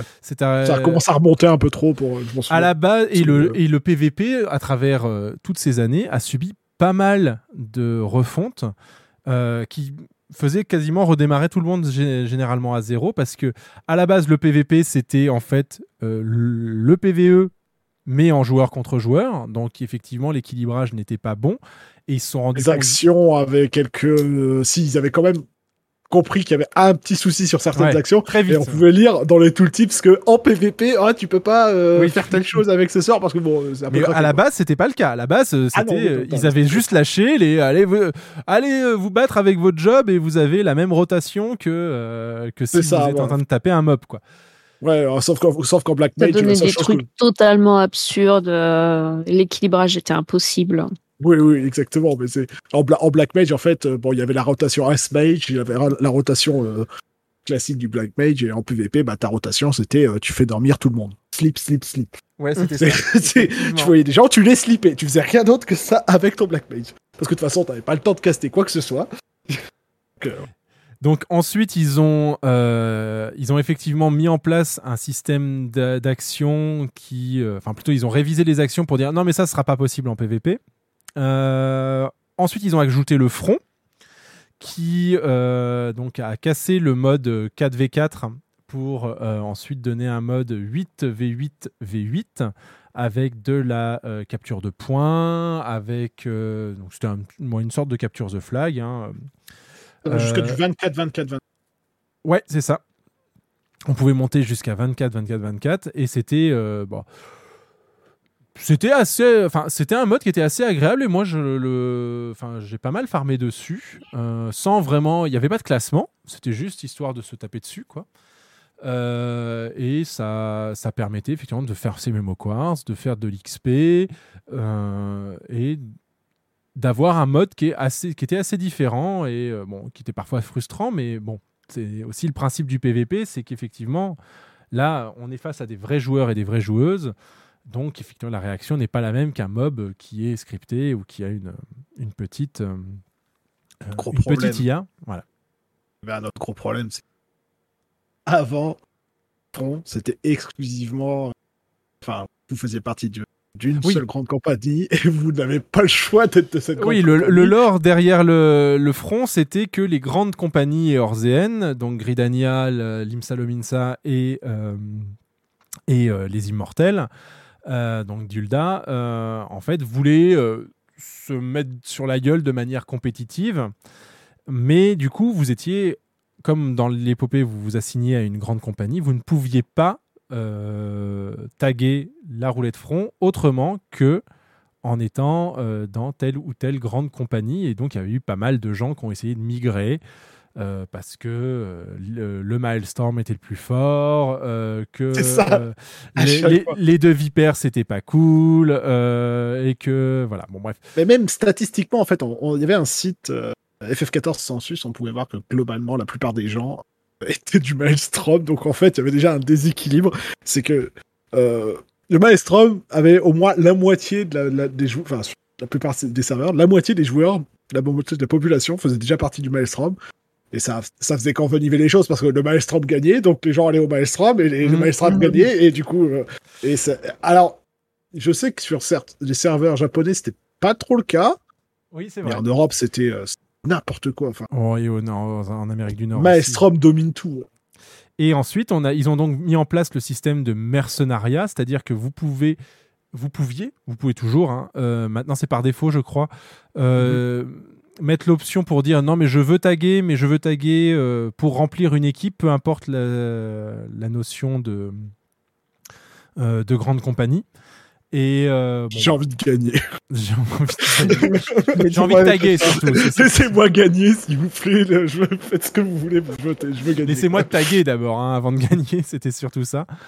Et euh, à côté de ça, donc, le, ils ont mis en place le festin, euh, enfin le The Feast, euh, donc, qui était basé sur euh, la mécanique du 4v4 de l'Entre des Loups, avec des saisons, avec des récompenses euh, parfois bien cool, euh, des armures ou des armes qui, euh, qui, qui étaient plutôt cool, des Les montures, montures. aussi, ouais, les montures aussi, des montures exclusives. Et euh, mais le Fist, euh, voilà. Après, ils ont qui ont simplifié- 5 ans d'exclusivité. Ouais. Les, euh, les comment dire, les, euh, les compétences ont, ont ensuite été réduites. Il y a eu des compétences. Il y a eu, on, on a eu l'apparition des barres de skill euh, euh, spécial PVP et ensuite complètement décorrélées des barres de skill PVE. Et pour autant, ça peiné à être, euh, à être un mode qui plaisait. Euh, et c'est alors qu'est arrivé le Crystalline Conflict avec la 6.1 en 5v5 avec un Battle. Pass. L'un des problèmes de Fist, c'est de continuer et persister à, à vouloir garder la trinité, euh, la sainte trinité des MMO, là, euh, un healer, un tank et des DPS. Oui, c'est vrai qu'il était et- restreint. Mm. c'est et en fait ça ne pouvait pas marcher parce qu'on pouvait la plupart du temps avec euh, déjà il y avait trop de healers sur The Fist parce que les healers littéralement increvables Euh, enfin vraiment hein, c'est pour tuer un healer il fallait vraiment euh, Tu pouvais pas le tuer en 1v1, ouais. non en, en, en inverse c'était impossible enfin ouais, je- mais, mais même sur The Fist je veux dire à trop enfin si trois ou quatre personnes focus le healer c'est dur c'est dur et c'est pas c'est incompréhensible c'était incompréhensible et et du coup, avec la- la- l'apparition de Crystalline Conflict, c'est ce qu'ils ils ont enfin décidé que bah ouais, en fait, la Trinité, ça marche pas en PvP. C'est c'est une idée, c'était une idée naze, pour pas dire autre chose, mais et ils ont enfin réussi à se défaire de de Trinité quoi. Je pense ont, ils ont euh, aussi, oui, ils ont aussi fait ça, euh, fait ça, euh, comme tu dis, avec le- les Q-Time aussi en tête, hein, quand même. Ouais, ouais, aussi, ouais. Pour simplifier le matchmaking. D'aut- D'autant, oui, parce que de toute façon, euh, à partir du moment sur un mode PvP où tu as des jobs qui ont une, domi- enfin, une, une tendance à, à dominer le jeu, bah forcément, tu as, des gens qui vont faire que jouer ce job, et bah, Q-Time en Fist, c'était. euh, Voilà, fallait heal, quoi. Et donc, euh, comment vous décririez ce nouveau mode? Et euh, comment vous présenteriez euh, du coup euh, ce, ce mode à ceux qui ne le connaîtraient pas et ceux qui ont été un petit peu curieux et qui ont vu des, des enfin, plein d'explosions se passer sur leur écran euh, pendant les deux derniers jours? Très nerveux. Bon. Ouais, c'est dynamique.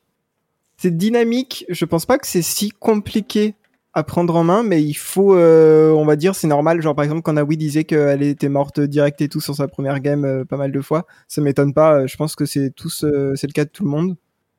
Surtout que les jobs n'ont rien à voir avec les jobs en PVE. Donc, faut pas se dire, je connais bien, par exemple, moi je Rudy, euh, j'aime bien les Rudy, mais ce que je fais en PVP n'a strictement rien à voir. hein. C'est vraiment pas du tout le même gameplay. Donc, par exemple, en plus, il y a aussi, euh, moi, ce que j'aime bien, bah là, je, je suis désolé, je vais directement dans un, truc parallèle, mais euh, un truc qui est bien, c'est que comme vous avez des gameplays différents, des fois, ils peuvent euh, faire des côtés un peu nostalgiques, comme sur les Rudy, où, bah, par exemple, t'as euh, la dot qui euh, se répand sur les gens, La- comme ce la que, dot comme c'était le cas sur Ah, Stormblood, le fléau. Exactement. Donc ça, c'est les petits côtés nostalgiques. Je pense qu'ils ont mis ça en signature en mode. euh, Donc c'est un peu rigolo parce que du coup, c'est ça qui définit le scholar en PVP, euh, mais on ne l'a pas du tout en PVM. Donc euh... Enfin, faut, faut remarquer aussi. faut- Ne, ne serait-ce que pour les gens qui n'ont pas forcément encore touché à ce mode PVP, mais allez-y. Ne serait-ce qu'aller taper les petits euh, euh, poteaux, euh, enfin les punching balls ouais, avec vous vos entraînez jobs. sur votre punching ball, vous lisez vos sorts. Et, mais surtout, Ouais, regardez les actions. La plupart, enfin, il y a des actions, elles sont incroyables. Ils ont, ils ont mis un, un effort de créa- euh, créatif euh, au- autour de des nouvelles actions, des, enfin, le fusil sniper, de, enfin, la Ouais, MP, ouais, ouais, c'est incroyable, quoi. Littéralement, il sort un fusil sniper, euh, pouf. Mais c'est incroyable. Ce mode est vraiment incroyable. Ne, ne serait-ce que pour regarder ce qu'ils ont fait, les actions, les. euh, Et il y a même pas. euh, c'est un- jeu compétitif effectivement parce que bah vous êtes contre des gens, mais par contre vous pouvez jouer en full casu. Hein. Moi, j'ai des amis qui font que des des matchs euh, non classés. Vous gagnez les mêmes XP, les mêmes mémo quartz. Hein. Donc euh, les seules récompenses du mode classé, ça va être euh, des cadres en fin de saison. Mhm. Donc il y a aucun problème si vous n'aimez pas justement ce côté trop compétitif où il faut gagner pour être récompensé, bah vous pouvez juste faire des non classés. C'est exactement la même chose. Mais par contre, faudra ça. Alors, faut vraiment quand vous pour, pour, pour avoir une meilleure approche de ce PVP, faut vraiment ne pas avoir cette idée préconçue du je vais jouer un healer, je, vais healer en PVP. Non. Ah oui, par Ils contre là il y a que des DPS, ouais. Et enfin, ouais, c'est tout le monde doit DPS effectivement. On va dire que c'est plus comme un mode euh, euh, comme un mode genre un MOBA ou un truc comme ça où il va y avoir des rôles où en fait vous êtes euh, Oui, un peu ça. ouais. Mais vous êtes quand même un DPS. Vous avez beaucoup de vous avez Oui, des, euh, des jobs qui ont du Tu peux contrôle. comparer ça à LoL, en vrai, c'est vrai. Hein. Genre, que tu sois support ou un, un gars qui va build de tank, euh, tu vas faire du DPS. Hein. Ton but, ça va Ça, être. euh, C'est ça. complètement ça. Typiquement, enfin actuellement dans la méta actuelle, euh, le moine est, est sûrement parmi les jobs les plus tanky du mode actuel, quoi. Oui, il est très très tanky, ouais. Voilà. Et après, bah, on, a, on va prendre l'érudit, qui est un buffer des buffers, mais d'une puissance incroyable. Ouais. Et, et ce qui est marrant, c'est que du coup, ils ont des. Enfin, genre, vraiment, il y a. C'est un truc. euh, c'est surtout un sentiment que j'avais quand j'ai commencé euh, Christian Conflict. En fait, c'est pas lié vraiment à Christian Conflict, mais plutôt à la refonte des jobs, puisque tous les jobs ont changé depuis euh, Shadowbringer. Avant, il y avait pas tous ces. Par exemple, il y avait pas ce spread de dot euh, il y a un an, que ce soit sur. Enfin, c'était The Fist, certes, mais c'est pas ça qui a changé, c'est qu'ils ont refait tous les jobs. Comme dit Razan, du coup, il y a, ils ont mis des LB euh, spécifiques pour tous les jobs, donc ça, c'est déjà énorme. Vrai. Et euh, en fait, t'as beaucoup plus d'identité, j'ai l'impression, de job que en PVE. de- par exemple, les 4 tanks se ressemblent un petit peu ou des choses comme ça. En, les healers se ressemblent un petit peu. Même si t'as des OGCD qui diffèrent, si tu regardes au final le kit mage blanc, le kit astro, bon bah, si t'arrives macro cosmos, euh, bah en fait c'est les deux mêmes. Hein. Euh, en, en PVP, il y a vraiment une grosse identité, donc c'est agréable. Euh, par contre, je critique pas. En PVE, ils font, ils, ils harmonisent justement pour que tu puisses jouer n'importe quelle classe et quand même clear le contenu. Je, je comprends à leur position. Mais en PVP, du coup, ils ont plus cette limitation. Ils peuvent vraiment revenir dans quelque chose de très original, très varié. Et du coup, t'as vraiment, il y a combien de jobs actuellement? 16 ou 17? Mais ils sont tous très très différents. Donc c'est, c'est très agréable de les découvrir. Je crois que j'ai compté de mage bleu. Le match bleu qui n'est pas jouable, donc du coup en PVP, ne vous emballez pas dans le chat. Pas encore. Pas encore. Attends, c'est 5, oui, non, 19. Le jour où il le 19, débloque, 20 le jour où il le débloque en PVP, c'est fini. On va avoir des armées de mages bleus. Mais bon, ouais. euh, enfin, Ouais. Si vous allez en PVP, oubliez la couleur de votre job. Oui. C'est- les Il couleurs de job veulent, ne veulent plus rien dire. Mm, mm. Donc, Alors, ils ont forcément une dominance. euh, Enfin voilà, les healers ont quand même ce côté un peu support, les tanks ce côté un peu tanky. Mais on a des tanks qui sont ultra agressifs, voire même c'est des. Et des des- DPS qui sont aussi beaucoup plus support, notamment euh, le Ouais. danseur euh, que joue beaucoup Talécha ou le bard. Ils sont au Ah, final mais- euh, assez proches d'un gameplay scolar qui va être vraiment du buff d'équipe, etc. euh, Ouais. Essayer de toujours appliquer ce plus 5%, plus 10% sur tes alliés. euh. Ouais, ouais, ouais. Avant de rentrer justement dans le détail euh, fonctionnel intrinsèque justement au mode, reparlons un petit peu justement de cette Crystalline Conflict European Cup. Donc elle s'est par- euh, elle s'est déroulée jeudi et vendredi. Euh, les éliminatoires étaient en BO1, c'est-à-dire qu'il y avait, si je ne m'abuse, 16 équipes, c'est ça Non, 32 équipes 16 équipes Il y avait, il y avait 16, euh, 16, euh, 16 équipes, C'est ça. dont deux qui ont porté, qui ont Ouais, déclaré qui, sont pas- forfait. qui euh, ont déclaré forfait. Voilà. Euh, et et, euh, les du coup les bah, donc les 16e de finale enfin les euh, Oui, 16e. ouais, et les 16, 8, 8e 4. et les quarts de finale se sont passés en BO1 Euh, est-ce que vous pensez que euh, c'est enfin justement est-ce que c'est comme ça que vous l'auriez organisé? Non. ouais Non, c'est pas. Enfin, bon. Le, le truc, c'est que, y a, effectivement, pour eux, ils avaient beaucoup de matchs à gérer, techniquement, parce que bon. On peut s'attendre à jusqu'à 5 minutes de match. S'il y avait 8, enfin, 16 matchs de 5 minutes, enfin, vous en avez déjà pour euh, un bon moment. Ouais. Bon, ça s'avère que ça, c'est en moyenne, enfin, on a fait, on a fait le calcul, enfin, Téléchat a fait le calcul. La moyenne des matchs des 16e de finale, c'était euh, 2 minutes 30. Ça s'est expédié à une vitesse incroyable, d'autant qu'il y avait deux matchs en moins. oui Et puis il y avait une, une disparité des niveaux. Enfin, c'est la première itération de, ce, de, ce- de cette cup, en espérant qu'il y en ait d'autres. bien sûr Euh, mais même un BO1, je trouve ça. Alors, c'est dommage parce que il peut, il n'y a pas possibilité de réponse euh, possible. Genre, vous, vous faites un match, vous voyez que que- qu'est-ce qu'ils ont pris en face de vous, les jobs et tout ça. Les Et pics. vous, vous avez pris, voilà, vous, vous avez fait des pics et eux, ils ont fait des pics. Et il s'avère qu'ils avaient une meilleure compo. Vous n'avez pas le temps de vous dire, bah, euh, la prochaine fois, on va jouer quelque chose pour les counters, quoi. Ouais, c'était des Donc- éliminatoires sèches parce qu'il n'y avait pas de loser bracket il n'y avait pas euh, Pour, avoir- pour avoir fait un peu de, de tournoi sur, euh, sur Chaos, généralement c'est des BO3 pour cette raison euh, que Razan Oui. cite. hein.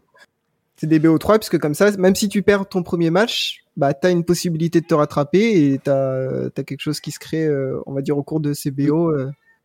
Il y, a- il y a trop de pression sur un BO1, en fait. C'est que vous arrivez, si, en plus, si c'est le premier tournoi, c'est que bah, c'est, alors vous êtes à deux minutes de, de, de, de vous faire dégager. Ouais, deux, on, va, on. J'ai peut-être lancé un peu trop euh, les termes immédiatement. on- peut-être même aussi pour mes camarades, mais aussi pour le chat. BO1 best of one, BO3 best of three. Euh, en gros, on prend le meilleur résultat sur un seul match. Donc, en gros, c'est un match éliminatoire. hein. Ou best of three, on prend le meilleur sur euh, une moyenne de trois matchs. Donc, en gros, un 2-0. Euh, deux matchs peuvent suffire à une équipe pour se qualifier. Et sinon, c'est un, c'est un 2-1 si jamais vous faites un 1-0, puis un 1, puis bah, voilà. Après, il y a un match éliminatoire. Exactement. Mais euh, effectivement, je Trop d'anglicisme. voilà, mais le, le principe effectivement du, de l'élimination sèche comme ça. euh, alors j'ai compris aussi pourquoi ils voulaient le faire, c'est parce qu'ils ont voulu caster tous les matchs. Oui. Euh, je, Ah, je pense, que c'est une question de temps. hein. Bah ouais, oui, et je pense que c'est une erreur. Euh, sur, enfin, il, aurait fallu peut-être effectivement, peut-être, alors en BO3, effectivement, dès le départ, ça, ça- c'est extrêmement consommateur en temps. Euh, mais c'est surtout, il aurait peut-être fallu euh, avoir un- une mécanique qui soit plus au niveau comme, euh, comme une ronde suisse. En gros, comme, si, comme il se fait avec, euh, avec le triple triad, les tournois de triple triad se font en trois matchs. Et ensuite, le classement est pondéré en fonction des personnes qui gagnent chacun de leurs matchs. À chaque match, en fait, on refait un classement. Et euh, les deux meilleurs euh, s'affrontent, les, euh, les deux perdants s'affrontent, et en fait, on remonte ensuite au fur et à mesure et on recrée des matchs ça refait le deuxième tour et ensuite on refait le troisième tour. C'est le principe de la ronde suisse. hein. Ce qui permet en fait de à chacun non seulement de pouvoir, comme tu le disais, Razan, répondre à une mauvaise passe, à un mauvais départ, à bah, une situation qui s'est mal passée, mais ça permet aussi de, euh, reniveler et de faire en sorte que les équipes se retrouvent face à des équipes de niveau di- euh, similaire et donc de proposer quelque part des meilleurs matchs. Euh, donc il y a peut-être effectivement quelque chose à revoir de ce côté-là parce que il y a quand même on a enfin il y avait une certaine frustration à regarder un match de deux minutes se terminer si vite et de se dire alors non seulement j'ai peut-être pas vraiment bien compris ce qui s'est passé mais en plus je ne le reverrai jamais et je ne reverrai jamais l'équipe qui a perdu alors que peut-être elle Mais avait si, du potentiel. Ouais, ouais, Oui, bah, mais c'est- contre, c'est- C'est ce qu'on se disait aussi euh, avec les chiens sur, sur la chose. Enfin, le vendredi même, ça a été très expéditif. On n'a pas eu le temps de trop. euh, Ça, c'était très très compliqué de commenter des matchs de deux minutes. hein. Mhm. Bah, j'imagine. Mais c'est bizarre que ça dure deux minutes, ok, ouais. euh, après, c'était une grande à cause de la grande disparité de niveau. Hein. Oui, bah, j'imagine. étaient vraiment. Enfin, on, avait deux équipes de Français. On avait Tokars Band et euh, 3%. Alors 3% qui nous a fait plaisir et nous a. Enfin, le vendredi, c'était l'un de nos meilleurs matchs parce que, euh, enfin, si je peux, enfin, si je dois, je dois me lancer un peu sur l'explication de ces, ces matchs-là. euh, pour nous, le meilleur match était 3% contre. Je saurais, je saurais plus dire les- le nom de l'équipe adverse, mais les Français qui avaient euh, proposé un truc assez intéressant, euh, qui avaient rush très très vite, mais qui se sont fait euh, repousser. Ils ont même failli perdre. Enfin, ils ont perdu quelqu'un là-dessus. Et on s'est dit, bah ça y est, c'est fini. Mais en fait, non, parce qu'ils ont réussi à, à réagir comme il fallait, c'est-à-dire à reculer, puis bah, ils ont repris l'avantage, et puis c'était un des plus beaux matchs de cette journée, mais ça a quand même duré que 2-3 minutes. Quoi. voilà. Ah ouais. Et après, il y avait un autre groupe de Français. Nous, on était à fond pour eux parce qu'ils étaient tous habillés en animaux avec les costumes, l'éléphant, le, le, le- le coq, le machin. stylé, ouais. Ils se sont fait essuyer. Alors, en, en, en- anglais, on dit wipe, hein, mais moi, j'ai- j'aime bien dire essuyer. Ils se sont fait laver. Enfin, ça a été le match le plus court en une minute et quelques, euh, quelques secondes. C'était terminé. Ah ouais, mais c'est pire que les non classés, là. Ah oui, non, mais là, c'est. En fait, ouais, voilà, vendredi, c'était. On avait. C'était- euh, de la solo queue, quoi. C'était. euh, D'accord, ok, ouais. Et par contre, le, le vendredi, quand on a commencé les demi-finales, c'était tout de suite plus agréable à regarder parce qu'on a eu des moments avec des prolongations. Euh, déjà, Oui, on, voilà. a eu une, on avait une map qui était toujours pas apparue, c'était les petits nuages là, et Oui. avec les tornades et tout ça, Online, ouais. qui est pour moi une très très bonne map parce que, enfin, Taléchal avait expliqué, c'est une map avec très peu de passages, donc un peu plus euh, de front en fait, et euh, ça, ch- ça change des, des matchs avec euh, 40 000 couloirs et tout ça. Et en fait, voilà, il y a eu une Ne grande diversité des maps. de- Ouais, ne serait-ce que d'un point de vue pic, de toute façon, c'est intéressant de pouvoir changer les maps. euh. Alors, ce qui a été étrange, c'est que sur cette, sur cette deuxième journée, c'est que les gens ont très très peu changé leur pic, hein, voire pas du tout. D'accord, Il y a une équipe qui, a changé Pic, et euh, c'est pic, la... pour ceux qui savent pas, c'est genre le choix de, Ouais. choix de job, Oui. hein, du coup. Euh, Il y a- les équipes, hein, surtout les Miss 10 euh, et les Gir- Girls, Night, euh, Girls Night Out, il y avait Avalanche et. et... Je m'en souviens plus, mais bon, bref. De toute façon, ils n'ont pas gagné, mais bon, bref.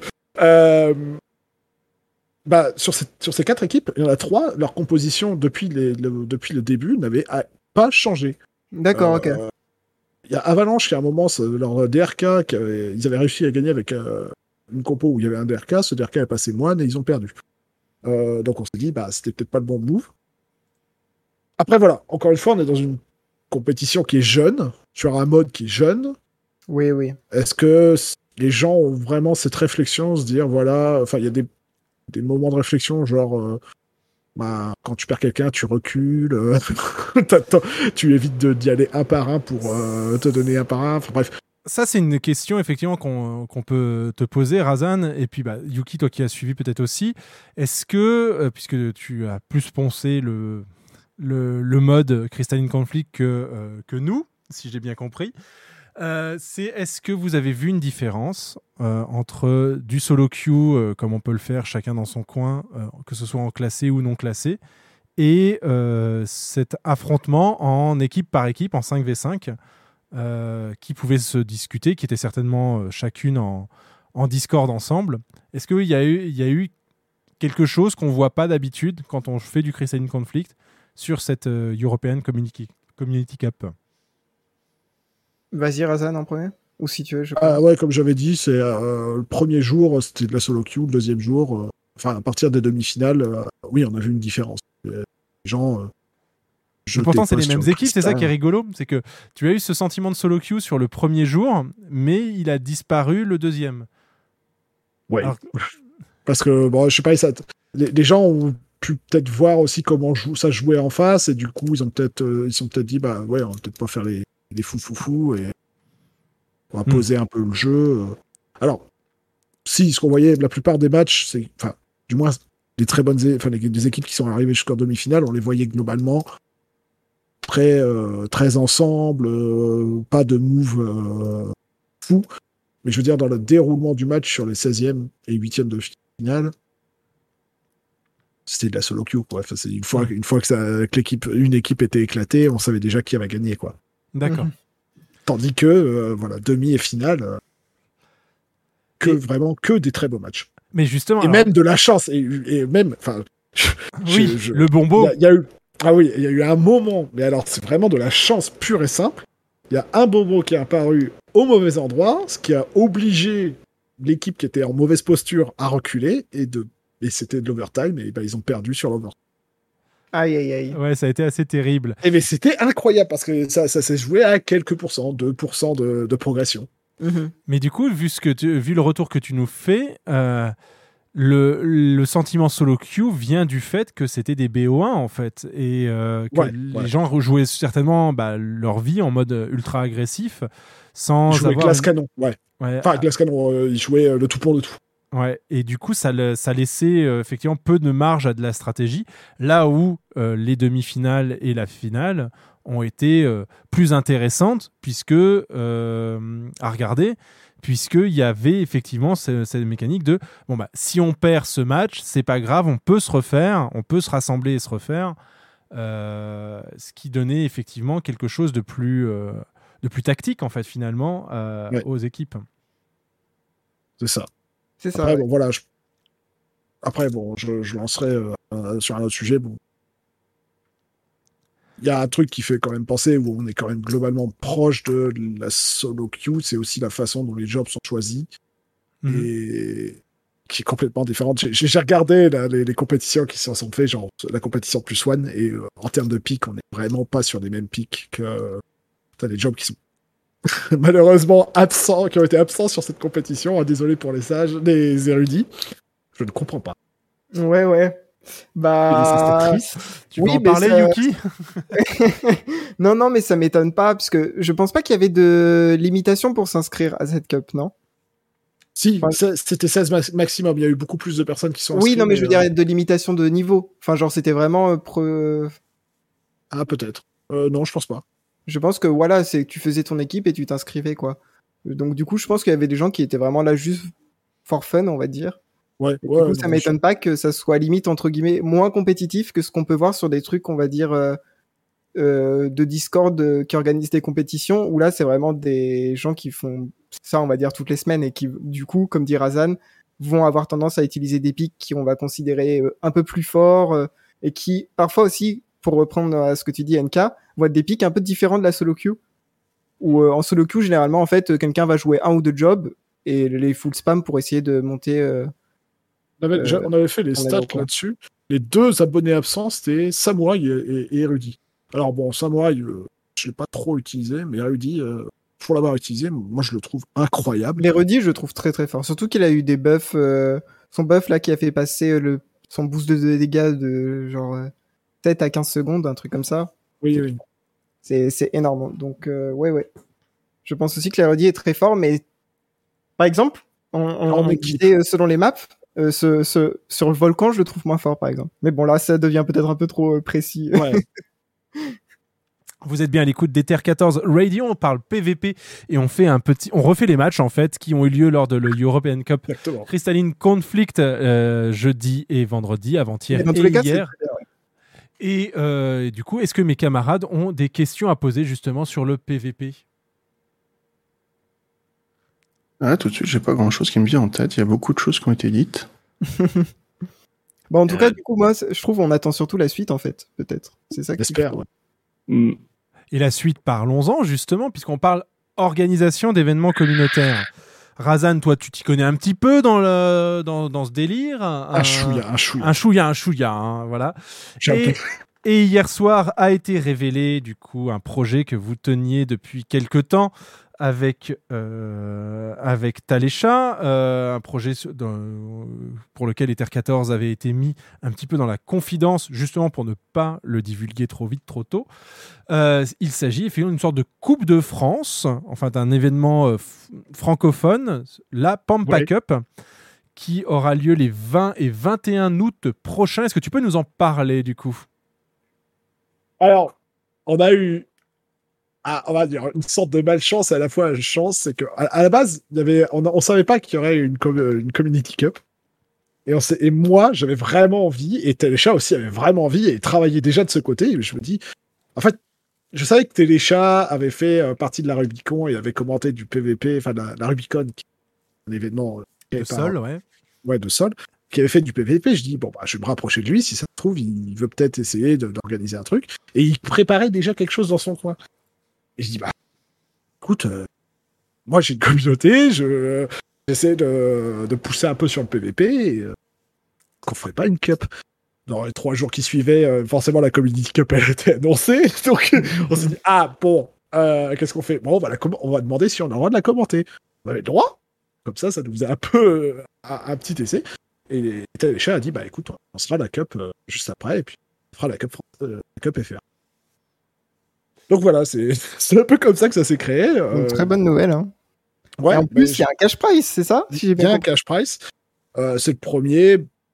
Ça va être 20 euros pour enfin, par gagnant de, enfin, d'une équipe. Enfin, Mhm. si plus ou pas s'ils veulent partager avec ceux qui n'ont pas joué. Attention à ta Bref. gate, euh, Razan, des fois euh, on te Ah, pardon. on coupe. Non mais il n'y a pas de souci. C'est juste Pardon, comme là tu dis des choses intéressantes, tu parles d'argent, je, je te préviens. Non mais voilà, en gros, il il y a un cash prize qui va être pour l'équipe gagnante. Bon, comme c'est le premier tournoi, voilà, quelque chose de raisonnable. L'idée, c'est déjà de lancer euh, la enfin, de, de donner un élan et euh, peut-être répéter l'événement plus tard. euh, Mais euh, voilà, j'avais envie de voir ça parce que moi j'aime beaucoup ce mode et Téléchat avait envie de voir ça, donc on, on en a fait une. Puis voilà. Alors, comment vous allez l'organiser justement? Qu'est-ce qui va se passer? Est-ce que Alors- ce sera streamé? Comment vont, vont se Alors- passer les comment vont se passer les choses? Ça va être streamé évidemment, donc sur la chaîne de Téléchat. Et moi, je vais essayer de mettre euh, comment? De, de- de diffuser un maximum donc sur ma sur la communauté, sur Pampa Finder, pour faire en sorte de donner aux- des outils aux gens pour à la fois trouver des groupes, et éventuellement créer des groupes, euh, s'organiser pour faire des matchs euh, d'entraînement éventuellement si c'est possible. Euh, on va essayer de le diffuser un maximum parce que je pense que le principal problème, ça va être d'atteindre un maximum de Français qui auraient éventuellement envie d'y euh, d'y participer. Donc là, on a lancé des inscriptions via un formulaire.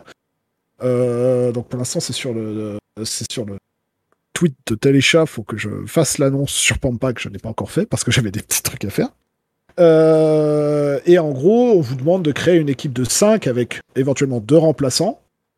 Donc voilà, une équipe maximum de 7. Euh, et euh, en fonction du nombre déjà, on verra si on fait des phases de pool ou pas.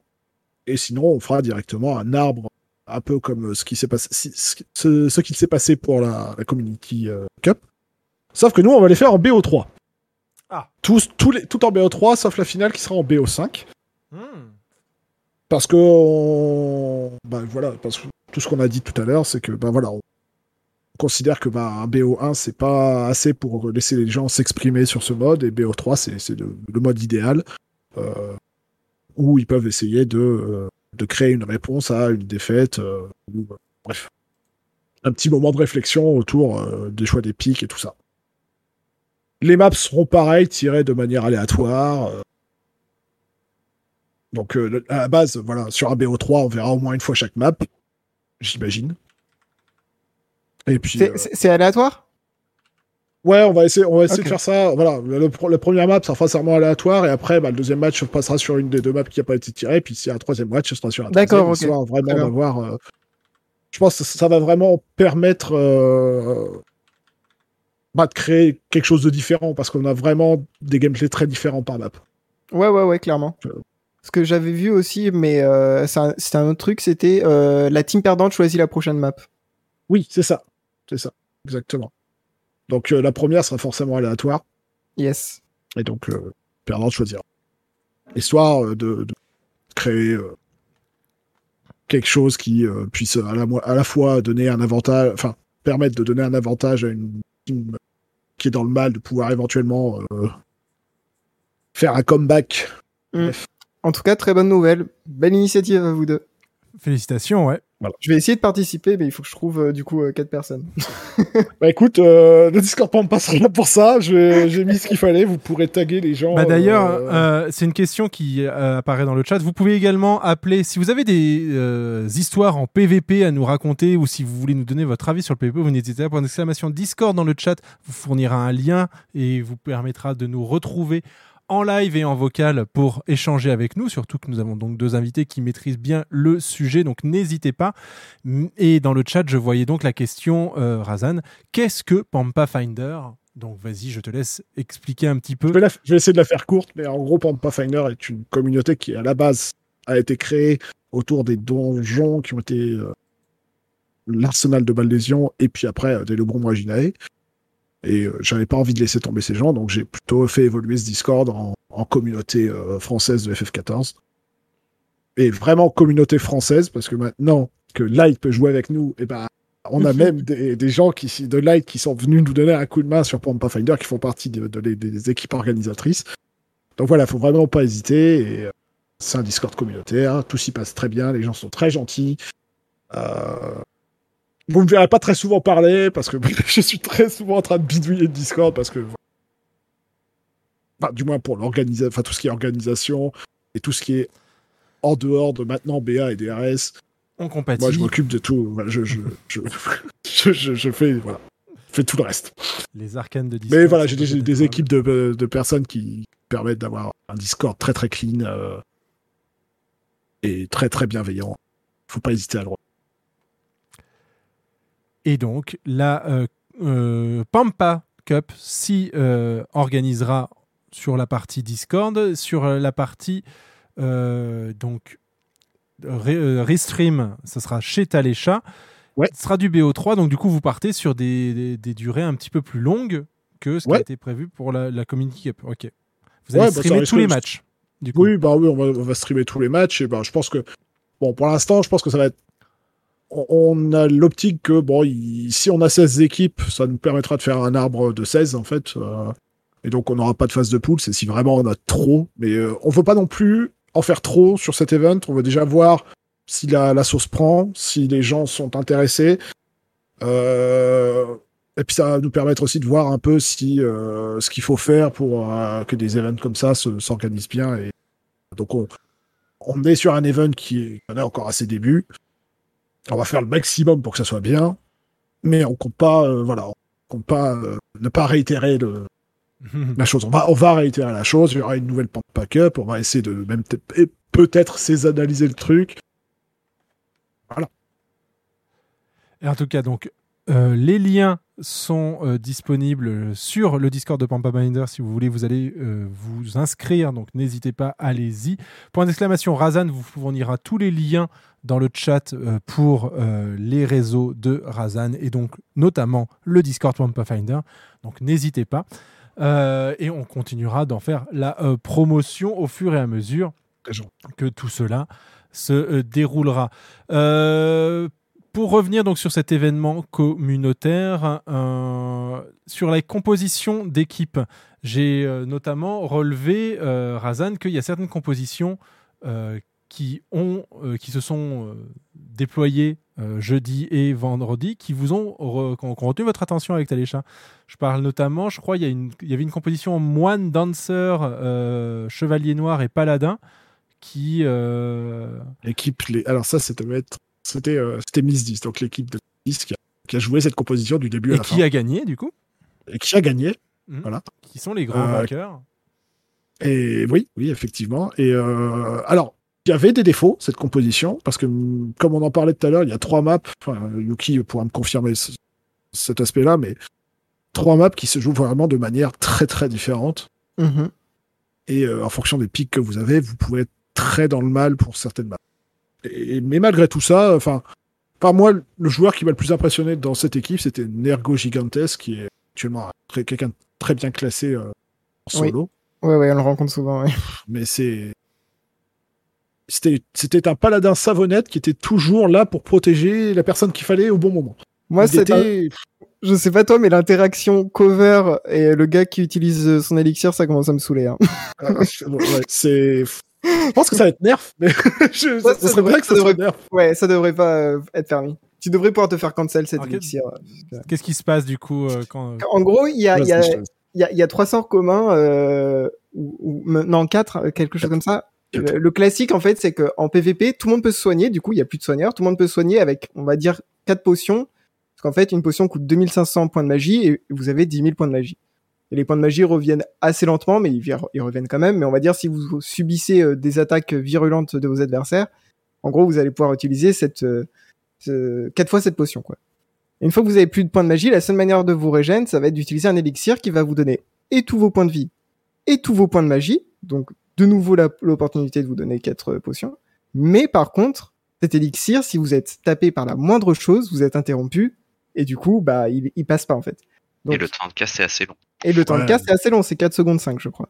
Donc, c'est-à-dire que pour utiliser cet élixir, il faut bien reculer, bien se cacher derrière quelque chose, être sûr que personne ne vous suit. Vous utilisez votre élixir et vous êtes reparti comme neuf. Maintenant, l'interaction qui est un peu débile, et c'est la seule, je pense, euh, euh, de tous les jobs qui marchent comme ça, c'est que si vous avez un paladin avec vous qui utilise couverture, tous les dégâts sont redirigés vers lui, et du coup, vous pouvez utiliser votre élixir dans la mêlée, vous n'êtes pas interrompu. Donc en fait, c'est à chaque fois que le paladin utilise couverture, c'est euh, un, élixir gratuit pour la personne en question, si elle en a besoin. Mais du coup, c'est une interaction très très forte. Et quand vous avez un paladin comme Nergo Gigantesque hier, moi, franchement, c'est m'a bluffé. Et ben, euh, ça fait que bah voilà, vous avez un petit euh, un petit astro qui est en plein milieu de la de la mêlée, euh, qui était dans le mal. oh, il y a une couverture. Ah Bah oh, qu'est-ce qu'il fait? Il prend un élixir. Ah, bah, Voilà, bah c'est voilà, il- tout va bien. Donc Il du coup, full- il y a... il est full mana, d'accord. Voilà, donc euh, c'est c'est difficile de jouer contre ça, quoi. Mais je, voilà. je pense, j'espère qu'ils réagiront là-dessus, parce qu'en vrai, c'est c'est c'est un peu ok. Il y a, il y a d'autres interactions euh, Rigolote comme ça ouais, que vous avez vues au cours de cette cup? Non, non. Non, il n'y a pas eu trop de machinistes. Non, je pense que je pense que ça c'est la pire quand même. Il n'y a pas eu de machiniste ni de samouraï. Donc ça va, il n'y a pas eu des. euh, oh bah il y a une LB qui est partie, les 4 C'est marrant qu'il n'y ait pas de samouraï, puisque j'espère qu'il y aura des samouraïs pas de cup, puisque à caster c'est quand même très rigolo sans Tetsuken. C'est eh, Zan Tetsuken, bah il y a 4 morts. bon bah. Et en vrai, c'est là voilà. aussi où tu remarques, euh, on va dire, ceux qui ont l'habitude ou pas, quoi, de jouer contre ça, justement. Bah, nous, nous le, le, le, le truc qu'on s'est dit sur le fait qu'il n'y ait pas de samouraï, c'est que c'était ultra prévisible en fait. C'est pour ça que, en fait, le. Enfin, dans un match de Crystalline Conflict, vous avez Mm. l'œil sur bah, la mana quand vos alliés, donc, que vos, quand vos alliés, mais aussi vos adversaires. Donc vous savez euh, qui est un peu dans le mal chez l'adversaire ou pas. Vous avez des points de vie évidemment. Vous voyez les buffs et les, les buffs. Mais vous voyez aussi l'état de chargement dans la LB de vos ennemis. C'est ça. Le samouraï a une LB qui, euh, s'il arrive à bien aligner les planètes, et c'est-à-dire si- si vous le tapez sous un certain buff et qu'il a sa LB, et ben tous les gens qui ont ce buff, enfin ce debuff du coup, se font one shot. Mais vraiment one shot, hein, vous avez c'est Comme c'est du- Yojimbo. Voilà, c'est du 100% tout 0%. voilà. Mhm. Et Peu importe les shields, peu importe quoi que ce soit, c'est du 100 à 0. Mais alors du coup, voilà, nous, nous le fait, le fait est qu'on s'est dit, bah c'est peut-être trop prévisible et personne ne l'a pris parce que, bah, bah, enfin, si vous êtes un bon joueur et que vous regardez effectivement ces petites informations que vous avez à votre disposition, vous dites, bah, le samouraï, il, il fonce dans le tas euh, et il a une LB, bon, on va pas le toucher quoi. C'est ça. Ah, d'accord, parce que pour avoir ce debuff, il faut le taper. C'est Oui, ça. Si tu ne le tapes pas, tu, tu es entre guillemets invulnérable. Mais bon, tu ne le tapes pas, donc c'est quand même un avantage pour lui. Mais Ok, tu ne peux ok. pas te faire OS. Donc voilà.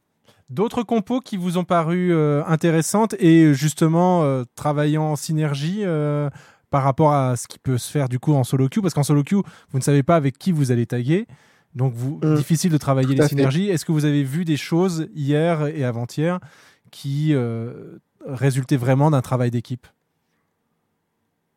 Bah, la composition enfin, de, finalistes, hein, forcément, s'ils avaient pris euh, Astro, White- enfin, Astro, Bâche Blanc et un Sage, euh, qui en soi, on se dit, bon, ben, c'est plutôt des supports. Mais le truc, c'est que bah, c'est trois supports qui ont les capacités pour euh, régène, qui avait un moine avec ça et je crois que c'était un mage rouge. Oui. Et ben en fait, ça faisait que bah déjà le moine euh, a sa tankiness naturelle. Si vous le liez avec le cardia, donc le cardia c'est le, le buff que vous met le sage, fait qu'à chaque fois qu'il tape, il vous soigne. Bah voilà, vous vous retrouvez avec un moine qui est d'une tankiness incroyable. Euh, le mage rouge, euh, qui a à la fois ses compétences pour vous soigner, pour vous donner de la résistance. Bref, en fait, c'était une, une composition d'équipe qui avait énormément de. Donc, comme on dit en anglais, c'est du sustain, c'était beaucoup de, régén... enfin, de régénération passive, en fait. Mhm. Euh, ils avaient énormément de, de, de sorts de soins, de sorts de support. Et ça s'est vu sur un des matchs euh, qui était en demi-finale sur la map euh, qui était euh, les petits nuages, je ne me souviens plus du Ouais, nom. Cloud9, ouais. Cloud9, voilà. Ouais. Qui est une map où en fait il y a énormément de goulots d'étranglement et c'est une composition d'équipe où il y a globalement bah, que quatre distants et enfin je vais dire deux mêlées parce que le le, Le mage rouge est un peu, ouais. Et sur cette map, avoir, une, avoir la possibilité d'avoir quatre distants euh, sur une map où il y a très peu de flancs, donc de couloirs annexes pour euh, prendre des, chemins annexes pour essayer de les prendre par derrière ou tout ça, c'est c'est très fort. Et ça s'est vu sur un match particulièrement où euh, bah, l'équipe en face avec beaucoup de mêlées et le problème c'est que bah, il y, a, y a un moment le checkpoint euh, vous demande de passer euh, à un endroit où bah, tout le monde est obligé de se regrouper et bah à chaque fois il se faisait laver à cet endroit-là par l'équipe d'en face. C'est une très bonne. euh, enfin, c'est typiquement ce que ce qu'on aime voir sur un genre de compétition comme ça. C'est, je sais pas si l'équipe, la composition de l'équipe était faite pour cette map ou s'il avait réfléchi pour cette map, mais elle marchait très bien sur cette map. C'est-à-dire Bah, qu'à- c'est cool.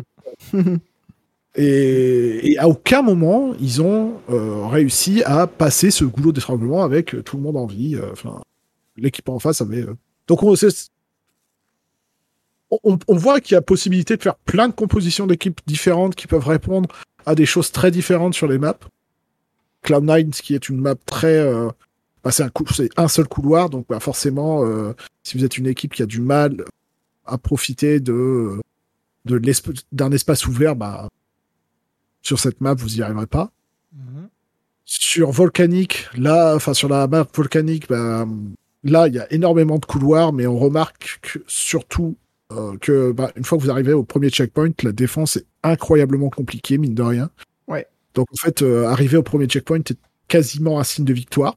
C'est aussi plus difficile pour les casters de jouer cette map, puisque Ouais. y a... c'est facile de partir derrière les murs pour les autres. Ouais. Donc, euh, Et le problème, c'est les bombos qui sont peut-être le seul élément aléatoire. Parce que suffit que sur un moment, les bombos, ils se placent et qu'ils vous en, enfin, ils, si- ils se placent, ils vous empêchent d'avancer. Complètement. C'est ça, parce que si vous l'avez jamais fait sur cette euh, carte volcanique, du coup, il y a véritablement des bombos qui arrivent, euh, qui tombent du ciel. Donc déjà, ils font des gros dégâts en tombant. Si vous êtes vraiment en dessous, vous mourrez. vraiment. Et ensuite, ils explosent et ils tuent tout ce qu'il y a en ligne, en fait. euh. En Bomberman, ouais. C'est ça, voilà, en mode Bomberman. Sachant que, alors, ça tue pas si vous êtes sur une ligne, mais si vous êtes en plein milieu du bombo, enfin, c'est, Ouais. ça fait assez de dégâts pour tuer euh, les, les plus tanky de, de tous les euh, Switch Jobs. Dernière Parce que ce question. sont. Ouais, vas-y. Dernière Non, question. Oui. Allez, je te laisse finir. Non, non, j'avais fini. Excuse-moi. Dernière question me concernant. euh, on parle de tout ça. On parle justement plus de la euh, Pampa euh, Cup qui va se dérouler le, en, donc à la fin juin, fin juin, fin août, pardon. Je pense à 21, donc je sais pas pourquoi 21 juin, l'été, tout ça. ouais. Non, fin août, 20, 20 et 21 août. Outre les streams euh, matinaux du euh, camarade Grosse Cutter, Talécha, où est-ce qu'on trouve des ressources euh, d'aide ou des ressources pour apprivoiser euh, ce nouveau mode de, de PVP. Est-ce que vous avez des, des conseils, vous? J'ai fait des vidéos, moi. Je sais pas si tu me tends une perche. Bah, je, je crois, je crois pour toi, la perche, attrape-la, attrape-la. Parce que t'as- je sais pas si tu me tends une perche ou si tu. Mais bien sûr que que- si. J'ai fait quelques vidéos sur le sujet. Ouais. Euh, mais ensuite, c'est pas tout. C'est, je, je, je, Ah bah, je ne vais pas dire que c'est moi qui fais le seul contenu sur du PvP. C'est pas du tout le cas. Il y a énormément de contenu. Euh... Donc déjà, il y a des Discord que vous pouvez rejoindre si vous aimez le PvP. Euh, de... Il y a un Discord qu'a mentionné euh, Razan qui est le Revival euh, Community. Alors attendez, je vais essayer de vous trouver le lien. Revival FF14, euh, Ouais, c'est ça, ouais. Je PVP donner- Community. Hop. Tout à fait. Alors je pense que c'est ça. Je pense que c'est ça. J'ai mis un lien Discord. Tu as mis un lien. Est-ce que ça marche? Faudra l'essayer. Étant en live, je ne cliquerai pas sur le lien. Il- il Ça a l'air, bon, d'être bon. C'est bon. Ça a l'air d'être bon. Euh, et puis sinon, euh, ouais, bah, si vous voulez, euh, alors c'est, j'avais fait cinq vidéos pour le moment. J'aimerais bien en faire d'autres, mais j'ai fait des vidéos sur ma chaîne YouTube. Donc là, je vois euh, notamment Ether Radio qui est, ah bah oui, bah c'est pour ça qu'en fait tu avais fait ça. Et- Très bien. vous pouvez cliquer euh, sur ma chaîne YouTube. J'avais fait des vidéos euh, sur du PVP. Et puis sinon, euh, ouais, il y a Talécha qui stream du PVP. Je sais pas si Razan t'as streamé du PVP. Je sais que tu streamais ta proc DSR. Je sais pas si tu streames du PVP. Non, j'ai j'ai- j'ai juste streamé un peu DSR. et- Je suis pas un streamer très assidu, on va dire. Bah je suis dans ta team. T'inquiète pas. mais, tu, mais tu as ton kill DSR. Félicitations. Merci. Et il y a aussi le. euh, alors peut-être que il, y a aussi le, le, le Discord euh, FF14 Europe euh, Oui. qui organise aussi des, euh, bah, des, des choses autour du PVP. Bien, je suis en partenariat avec eux. T'as vu le... Je dis ça comme ça. Et du coup, tant, de perches tendues, on se croirait au milieu de Dragoon. D'ailleurs, Razan, euh, votre euh, événement là du 2021, il y a un Discord associé ou euh, ça se bah, ça, va- ça va se passer sur Pampa. hein. D'accord, ok, ça sera sur Pampa. Très bien. Bah, rejoignez Pampa alors. J'ai créé une section euh, PVP juste dans l'optique de créer des événements PVP D'accord, et il s'avère que ça se fait, donc voilà. Ça marche. Ça va se faire. Camarades, essayer. euh. Est-ce que, est-ce que vous avez des questions Est-ce que vous avez des remarques Est-ce que vous avez des choses que vous voulez aborder avant que l'on change de sujet? Ben, je voudrais dire merci parce que je déteste le PVP, je hais le PVP, j'aborde le PVP, et vous avez réussi à me donner envie d'essayer. Ah, Bah, Ça serait Félicitations. trop bien, ça serait trop bien que. On est- ah, en vrai, il y a un truc qu'on espère quand même, parce que je pense que pour des gens comme toi, ça doit, ça doit être très important, et j'espère que ça va, ça va arriver. C'est la possibilité d'avoir une, un format en équipe. Parce que là, actuellement, c'est du solo queue, donc c'est vraiment, tu y vas tout seul, et donc, Oui. bah, Ah oui, je le, tu le sel qui va avec. J'espère qu'ils feront, La possibilité d'y aller à deux ou trois, des choses comme ça, ouais. ouais, voire même Ouais, en ouais. équipe complète, et qu'ils mettent justement une. Ça serait trop Oui, bien. c'est pas possible aujourd'hui, oui, effectivement. Ça serait trop trop bien, effectivement. Il y a Je deux... pense que pour des personnes comme, bah, comme toi, euh, David, qui, Plein de gens qui n'osent pas ou des Voilà, choses. Ouais, ouais, ouais. Je pense que tu arriveras peut-être mieux si vous partiez à 5 là, les 5 que vous êtes là. Mm. Vous vous amuseriez sûrement peut-être un peu plus si vous étiez 5 à pouvoir. C'est faisable en partie non classée, Bien sûr. Mais effectivement en partie classée, on ne peut faire que du solo queue. Euh, on peut même pas faire une, une petite équipe. Et, Ah, je suis même pas sûr qu'en non classé, tu puisses y aller à deux ou trois. hein. Je sais qu'en custom, tu peux. En custom, oui, voilà, ouais, c'est ça. Mais par ça, contre, même en non classé, tu peux pas y Mm. aller. euh, Ouais. ouais. Et il y a plein de gens qui vont se dire du coup, ah mais je suis nul, euh, je vais faire perdre ma team, j'ai pas envie ou, euh, ah on va me flame. Alors ouais. un truc bien sur FF, c'est que tu ne peux pas parler dans le chat en PvP. Donc les gens ne vous, pourront pas vous flame. Et euh, il y a des actions de, de, par défaut qui vous permettent quand même de saluer les gens, etc. Oui, C'est il ça. y a un code euh, chez, les, euh, chez les trolls qui euh, utilisent des, euh, un certain nombre d'actions. Euh, certaines actions pour vouloir faire dire quelque chose d'autre mais euh, Yoship a fait une communication A assez une rapidement là, communication. de- Ouais, en, ouais, en disant que euh, spammer trois fois, ne serait-ce que trois quatre fois euh, la même chose, par exemple un GG alors qu'on a perdu ou ce genre de choses, c'était parfaitement reportable et ça sera suivi de sanctions. Euh, donc n'hésitez pas effectivement à, à maintenir la communauté saine et à, à- à signaler les gens qui aimeraient euh, faire euh, n'importe quoi euh, en, en PVP. Euh, la petite question que j'avais aussi, c'est une ultime. Sur cet événement, la Community Cup, j'ai eu l'impression qu'ils avaient un mode spectateur. Oui. Il y a un mode spectateur. Il y a un mode spectateur. Et il y a un mode spectateur. Il est Oui, accessible il y a aux un mode joueurs. spectateur. C'est ça qui est super, ouais. La caméra, la caméra sur ce community, enfin, sur cette community cup a été gérée par LVRC, donc euh, c'est la personne à droite du stream. À côté de Clément, et c'est lui qui faisait la caméra, il m'a, qui m'a justement dit, euh, euh, qui m'avait dit, euh, pour l'événement, euh, trouver quelqu'un qui sait gérer la caméra, c'est très compliqué. et donc, effectivement, ça, c'est un peu compliqué. Mais je trouve qu'il a fait un très très bon travail. On a, on a très peu, on a très peu de moments où on a raté l'action. LVRC a fait un très très bon travail. Ouais. On aurait dû l'avoir. très, très bon- On aurait dû l'avoir euh, dans, dans cette session, mais euh, bon, on comprend pourquoi. hein. Son dernier tweet où il, il est en mode dodo par terre Parce qu'il est très fatigué. a fait, oui, que effectivement, il ne pouvait pas être dispo ce soir. Ce sera que partie remise, puisqu'effectivement, je ne pense pas que ce sera la seule Community European Cup. Oui, Euh, surtout qu'il est très gentil.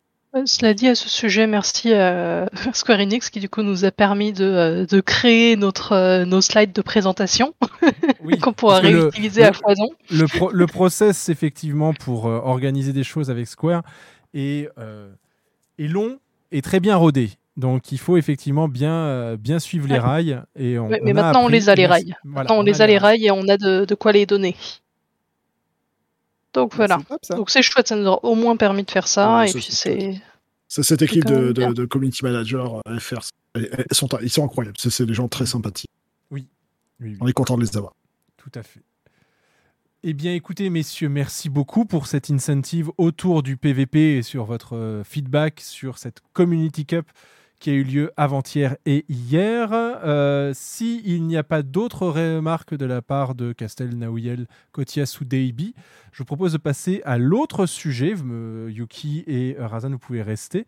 euh, si cela vous, euh, vous, vous dit tout simplement. Et dans le chat, vous pouvez euh, d'ores et déjà appeler si jamais il y a des choses que l'on n'a pas abordées. N'hésitez pas, point d'exclamation Discord. Venez nous en parler en direct et en vocal dans le chat.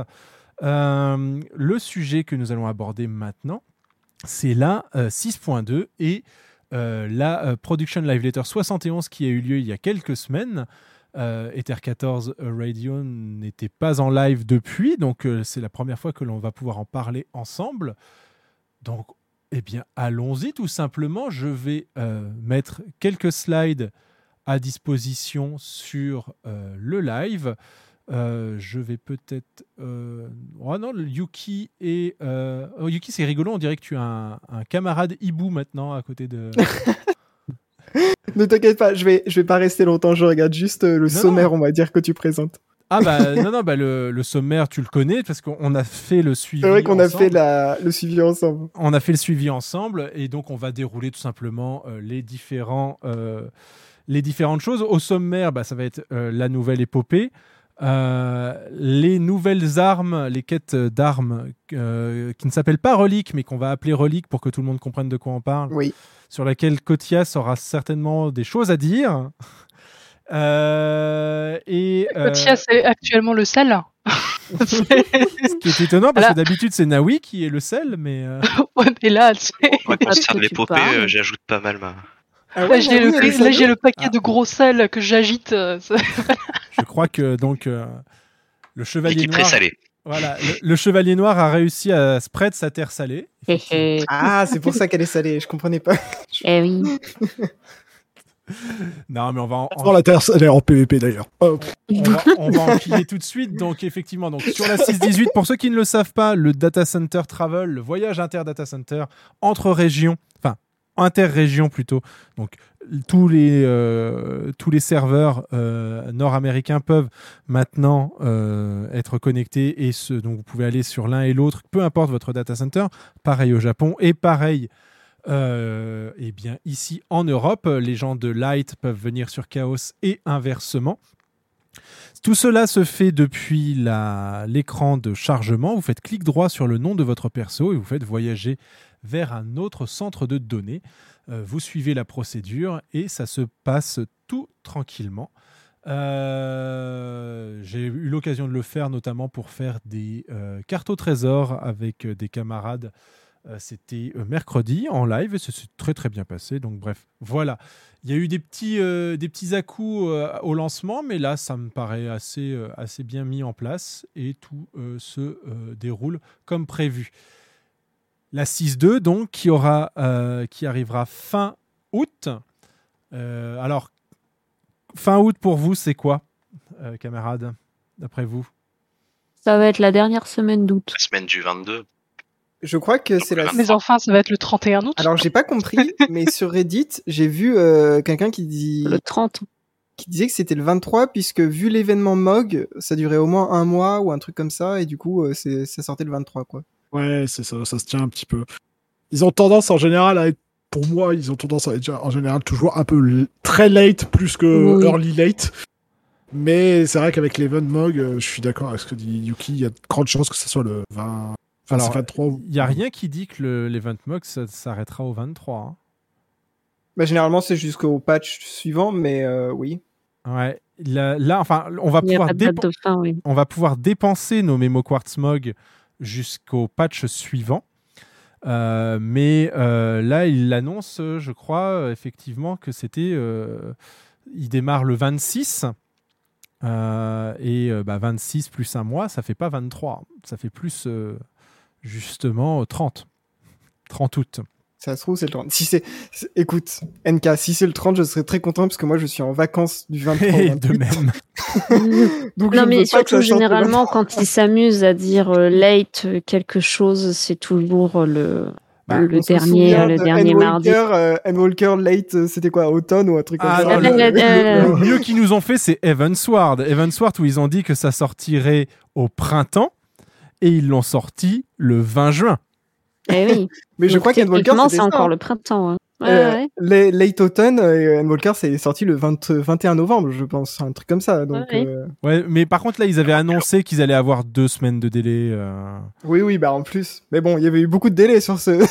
Il n'y a qu'une chose, qui confirmera la, la sortie, c'est la deuxième, la prochaine Light Letter. La prochaine prochaine Live Parce que ouais. c'est toujours deux semaines absolues euh, avant. Et c'est ça aussi qui me fait dire que ce serait le 30, parce que deux semaines absolues avant le 23, euh, c'est euh, en plein milieu du week-end du 15 août. Et je pense qu'il n'y aura pas grand monde chez Square Enix à ce moment-là. euh, Ah, enfin, après, je, je sais pas, est-ce que les Japonais font le 15 août? J'en sais rien. Est-ce qu'ils font le 15 août? C'est ouais quand même quelque chose. Enfin, ça, ça reste. Je sais qu'ils sont en vacances. Voilà, ils sont en vacances et c'est les journées les plus euh, les plus euh, les plus chaudes qu'ils ont chez eux. Donc euh, c'est euh, Ouais. c'est généralement ça travaille peu. Donc ouais, ce sera sûrement sur la semaine du, la semaine du 15. la Le, la- late August, ouais, moi je le vois bien au 30 août. euh. C'est soit 23, soit 30, hein, de toute façon. De toute façon, il y a On pas le choix, fixé, ouais. euh, ouais. Donc euh, les- on- Sachant wait que le. Bah, je- je- j'anticipe, mais le Sadik, c'est une semaine d'après. hein. Oui, on va en parler effectivement. Donc là, on a des, euh, des captures d'écran de la quête principale qui donc viendra avec cette 6.2. Euh, très étonné euh, de plusieurs choses. Donc déjà, on voit que la Tomos a été créée. Euh, puisqu'il Ah, tout au même fond. pas fait gaffe. Tu l'avais pas, tu l'avais pas vu? J'ai- même pas fait attention. J'ai j'ai pas fait attention non plus. Donc le, le petit Atomos dont on nous parle dans la 6.1 qui va nous permettre d'aller euh, de créer des plus grandes failles et de voyager vers euh, le euh, néant euh, et donc le 13e reflet a l'air d'être en place. Le l'avatar de Xenos qui euh, revient sur le devant de la scène. Euh, Yoshipi qui nous avait dit qu'il allait J'en avoir peux plus de un- alors Xenos est mort. Moi, Mais j'ai pas une contre, théorie là-dessus. mais son avatar est là et euh, Yoshipi nous avait dit que son avatar allait être vraiment très particulier et c'est vrai que Walker n'avait absolument répondu en rien à cette Ah, problématique. pourquoi il était faucheur et tout ouais, ouais, c'est vrai, ouais. et, euh, et là, en revanche, on voit que son avatar prend, euh, prend une place dans ce nouveau récit, puisqu'on l'a vu dans la, dans la 6.1 et on le voit là dans les screenshots euh, de la 6.2. Bon, ça a l'air d'être assez la merde dans le néant, hein, si on considère que ça c'est le néant. Et là, typiquement, le screenshot qui fait couler beaucoup beaucoup d'angles, donc la ville de Troya, qui sera le prochain donjon. Euh, donc, quelle est ta théorie, Razan? Ouais, les gens sont intéressés dans le chat. Est-ce que je l'ai dit ou ouais, pas si spoiler ou pas. Bah, c'est, vas-y, hein. Enfin, j'ai pas envie non plus. Ma, théo- ma théorie, c'est que c'est cet avatar, c'est euh, le guerrier de la lumière du 13e. euh. Voilà. C'est ça. Ah, ça que l'avatar est le guerrier de la lumière du 13e Voilà, c'est ce qu'il est devenu après euh, l'effondrement du chaos et bah, le Ah. guerrier de la lumière de ce, de ce, de ce, de, de- Ok. de ce reflet Ah, est devenu l'avatar et euh, s'est servi de Xenos pour euh, plus ou moins se rapprocher de nous. Hmm. J'aime bien cette théorie parce qu'effectivement, Ouais. ça fait ça fait sens dans le sens où, vu l'obsession de Xenos pour le guerrier de la lumière, euh, le fait que celui qui s'accroche à lui, c'est le guerrier de la lumière, ça fait sens. En fait, ça lui a donné Ouais. ce lien pour s'accrocher à lui, en fait. Ouais. Parce que, si, si vous avez fait en plus les quêtes euh, faucheurs, voilà, vous créez vraiment, enfin, il y a vraiment une histoire de créer un lien avec un avatar. Avec l'avatar, tout à fait. c'est pas c'est pas juste euh, un pacte classique ou, ou d'in- d'invocation comme le font les créa- enfin, avec toutes les créatures du néant c'est vraiment un, un, un lien créé. Ok. Enfin, c'est une théorie et encore une fois c'est qu'une théorie j'aimerais vraiment que ce soit ça mais bon on verra mais j'espère pas que c'est pas Xenos je pense qu'on a tous assez de lui Ah ouais, j'espère que c'est pas Xenos. Bah. Ouais, non. Effectivement, il avait dit que, enfin, Yoshipi avait bien précisé que on le voyait sortir son dernier soupir. Donc, euh, voilà. Euh, Mais il avait aussi dit, euh, tant qu'il n'y a pas de mascotte des personnages, c'est-à-dire qu'ils ont encore un rôle à jouer dans l'histoire. Ah, Et il n'y a pas de mascotte Xenos. c'est c'est méch- c'est méchant pour Ryanger et euh, Yashtola qui en ont déjà deux. Ça, c'est les- c'est sillons, ça, c'est les sillons. Mais genre en tant que méchant, entre guillemets, c'est ce qu'il avait dit, je crois. D'accord. Ok, ouais, étonnant. C'est, euh, faudra aller revoir si, euh, si cette théorie se, se valide effectivement.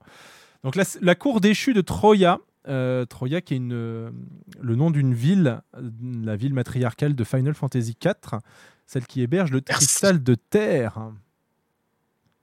ah là là. Ah là là. toi aussi t'étais là pendant toute l'épopée t'étais là, oh regardez une référence à Final Fantasy 4 Ah bah Mhm. N. Walker, oui, euh, la baleine lunaire, euh, aller sur la lune.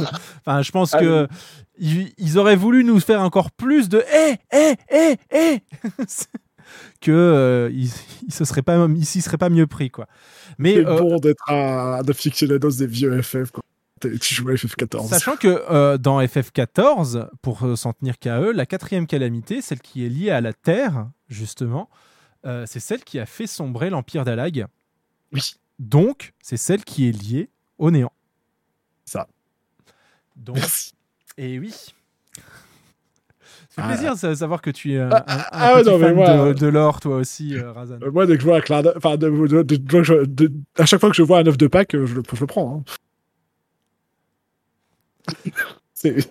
Bref. J'ai traduit la blague, c'est vrai que ça le fait un peu moins. mais- Donc, petit, euh, un, nouveau, un nouveau défi, bien évidemment. Alors, euh, petite réflexion sur euh, euh, le nouveau défi, c'est que habituellement, quand il s'agissait d'un défi d'une quête annexe, il le présentait dans les live letters comme étant un, un défi de, des chroniques d'une nouvelle ère. Là, ce n'est pas le cas, ce qui laisse entendre que ce défi sera lié aussi à la quête principale et donc peut-être le boss final ou le boss qui suivra le donjon euh, de la cour déchue de Troya. Et comme c'était le cas pour, euh, pour les armes, du coup, puisqu'il fallait avancer dans l'épopée pour les débloquer. Sauf que les armes étaient annoncées comme une chronique d'une nouvelle ère. Donc, ouais, l'un n'empêche pas l'autre, quoi. Voilà, c'est euh, là, il n'y a pas du tout écrit New Trials Chronicle of New Era. Donc, on, s- on peut supposer que cet extrême, euh, et surtout sa version normale, seront liés à la quête principale. Qu'est-ce que vous en pensez? Bon, bah, je maintiens l'hypothèse, mon hypothèse que c'est les, les quatre seigneurs de, de Golbez. Quatre seigneurs élémentaires. Merci. Ça serait cool, mais on a, c'est, on, on a toujours fonctionné par, par Trinité. Ouais, mais parce que, en fait, à chaque fois, t'avais le problème de. Fallait un. un év- enfin, t'avais le, le défi épopée. T'as Guerrier de la Mm. Lumière, euh, t'avais euh, Tsukuyomi. Et Mm. tu vois qu'ils ont pas réussi à insérer Game Boy, ils se sont dit, bah non, on remettre les, on pourra pas mettre les quatre, donc on l'a mis dans un donjon. Euh, ils ont vu qu'ils n'ont pas pu mettre les quatre euh, armes, donc ils ont mis. Ouais, avec Saphir, tu fais une, Ouais, une mais est-ce que, dans le patch, est-ce que dans le patch de Tsukuyomi et dans le patch du Héros de la Lumière, il y avait un donjon? Je crois pas, non? Ce que je veux dire, c'est pour moi, euh, s'il y a un donjon, il n'y a pas de trial. Avec, euh, dans, enfin, dans la. Non, non, mais ce que- là- où, là où je veux en venir, c'est que techniquement, on a une épopée qui démarre sur un nouveau sujet et bah, le champ est libre. Les quatre défis, il y a pas, on n'a pas d'ennemis directs, on n'a rien en perspective. Ouais. Donc, ils ont de la place pour en mettre quatre. Ouais, euh, j'allais te faire la réflexion, mais Ava te l'a fait aussi, Yuki. Euh, on a la traversée de Norvrand into le guerrier de la lumière D'accord, ok. Dans, dans Shadowbringer qui vient invalider cette théorie. Le monde Hmm. combien innocence. Naoui, tu voulais dire quelque chose, je crois? Hein? Euh, Non. Non? D'accord, parce que j'ai vu euh, ton avatar s'activer euh, en même temps que... ce- Donc, nouvelle extrême avec donc des euh, armes qui vont nous aider sur euh, les euh, prochains sadiques. Euh, des quêtes euh, secondaires également. Euh, la tarufacture qui va donc continuer et ces screenshots de la tarifa- enfin, des quêtes de la tarifacture qui nous laissent entendre que il faudra faire du coup euh, les raids 24 de Evansward si vous voulez pouvoir continuer euh, ces quêtes secondaires, tout simplement.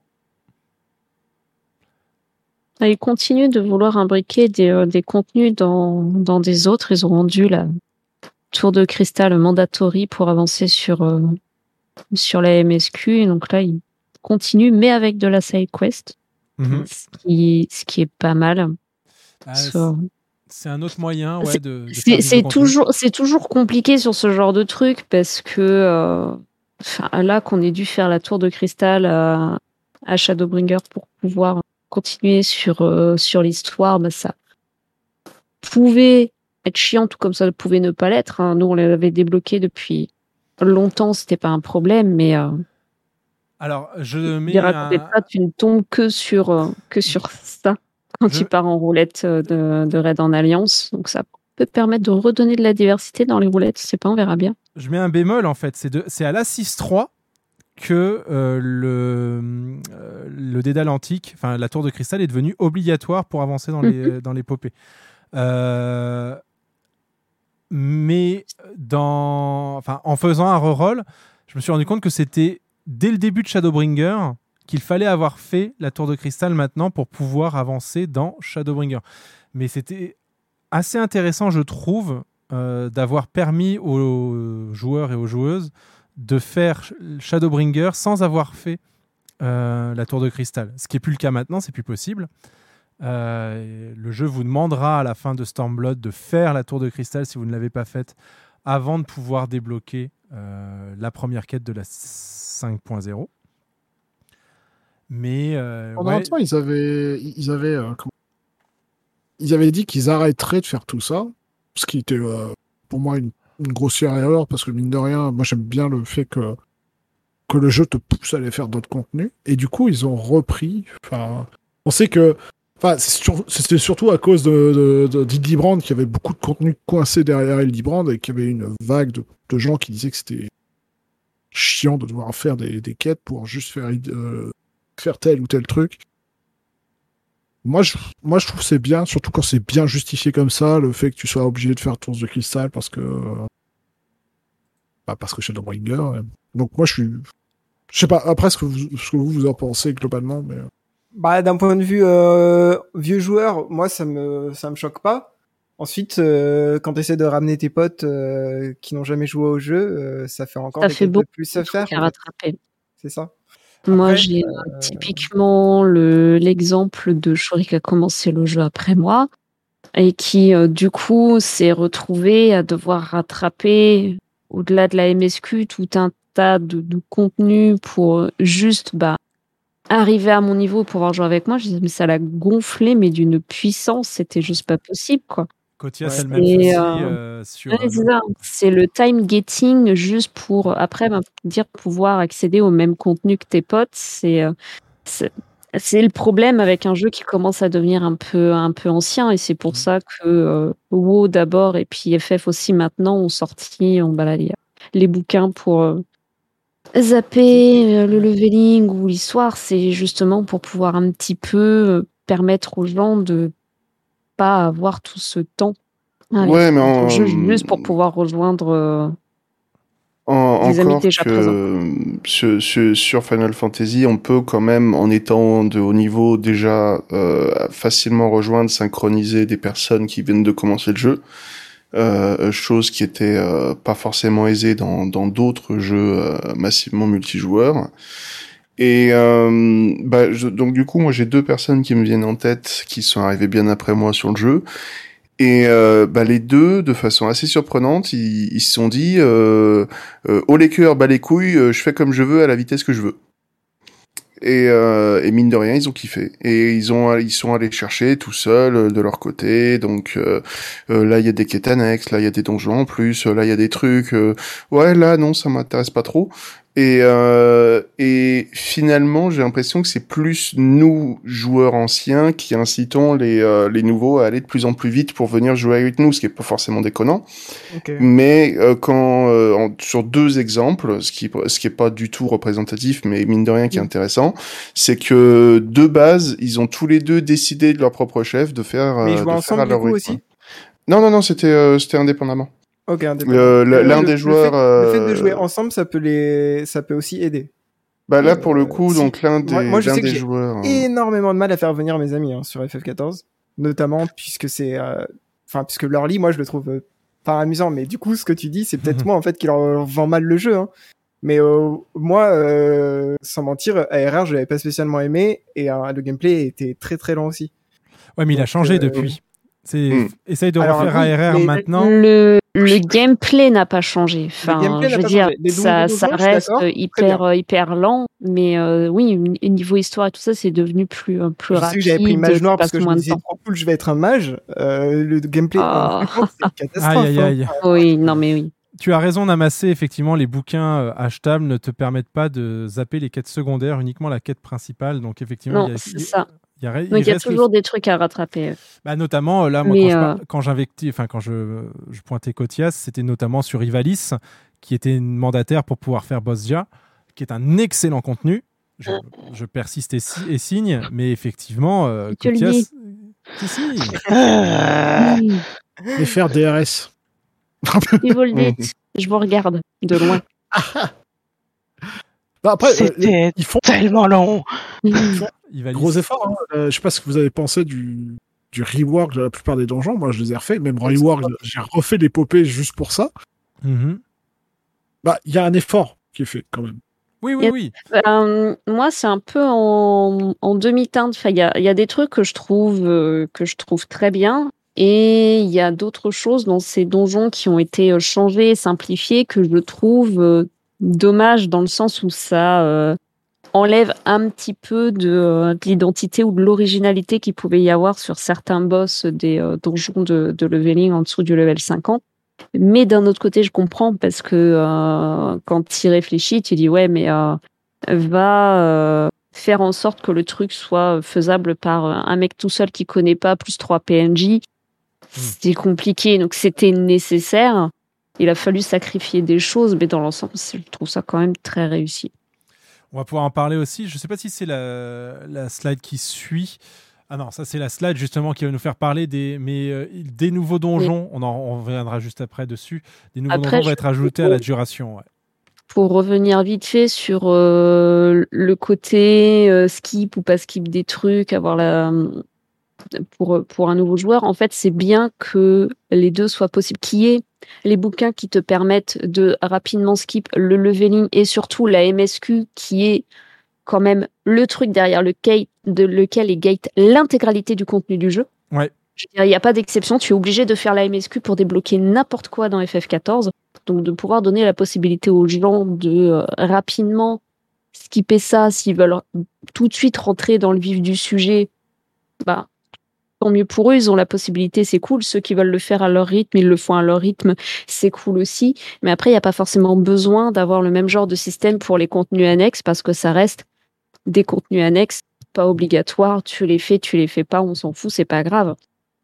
Donc, euh, tu as besoin d'aller faire euh, ton euh, Nivalis pour aller euh, débloquer je sais pas quoi à côté, ben, Ouais, mais c'est comme ça que comme tu fais vivre aussi ce contenu-là, parce que c'est un contenu à 24 Oui. joueurs, c'est difficile de les trouver du coup. Et, euh, euh, Oui, mais euh, comme de toute façon, si ça te permet de euh, débloquer un truc ou te dire, oh, ben, le skin de tel euh, Red 24, il est cool, tu vas y aller. Enfin, tu auras toujours des moyens de faire venir les gens sur des contenus, que ça soit euh, en les incluant dans les reliques ou dans une nouvelle suite de quêtes, comme là, ça va être le cas avec Tataru, tu as des moyens de faire.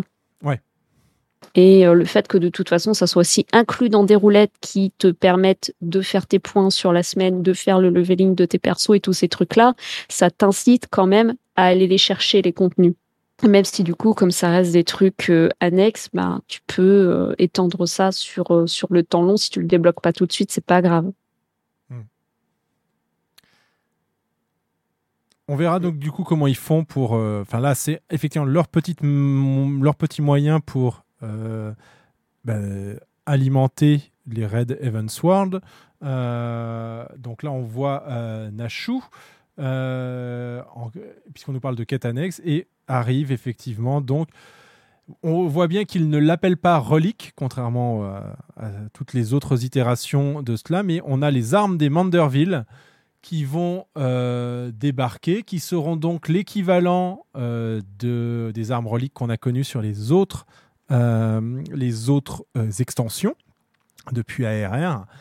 Et cette fois-ci, euh, Geralt euh, se verra donc euh, associé avec eh ben, Goldberg Manderville. euh, donc, comme le disait euh, un commentaire sur les réseaux sociaux, le euh, meilleur forgeron euh, s'associe avec le meilleur euh, orfèvre. Orfèvre.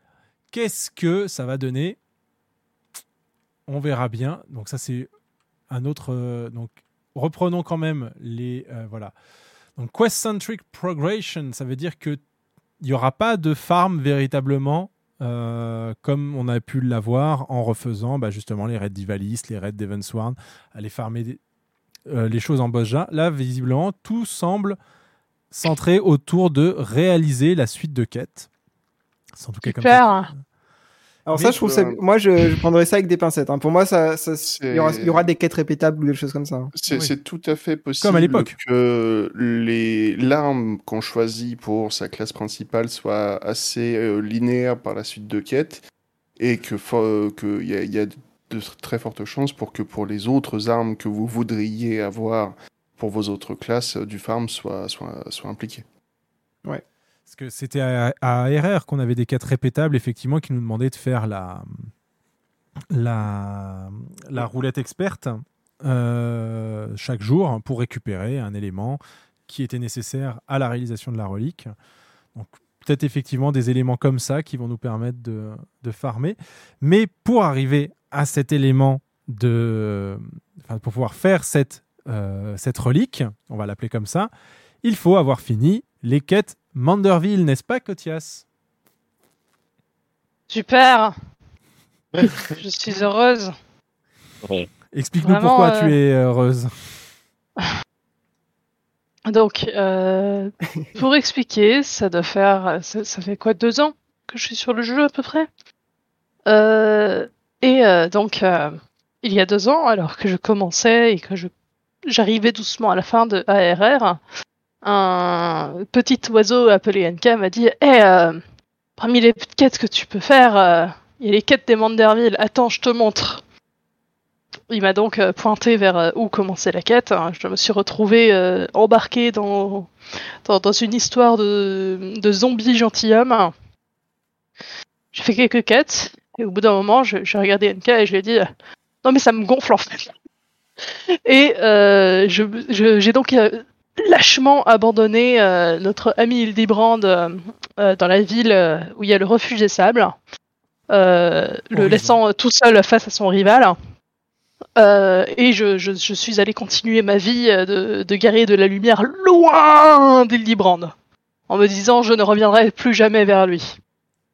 Et puis Yoshida a décidé de dire non, tu vas recommencer.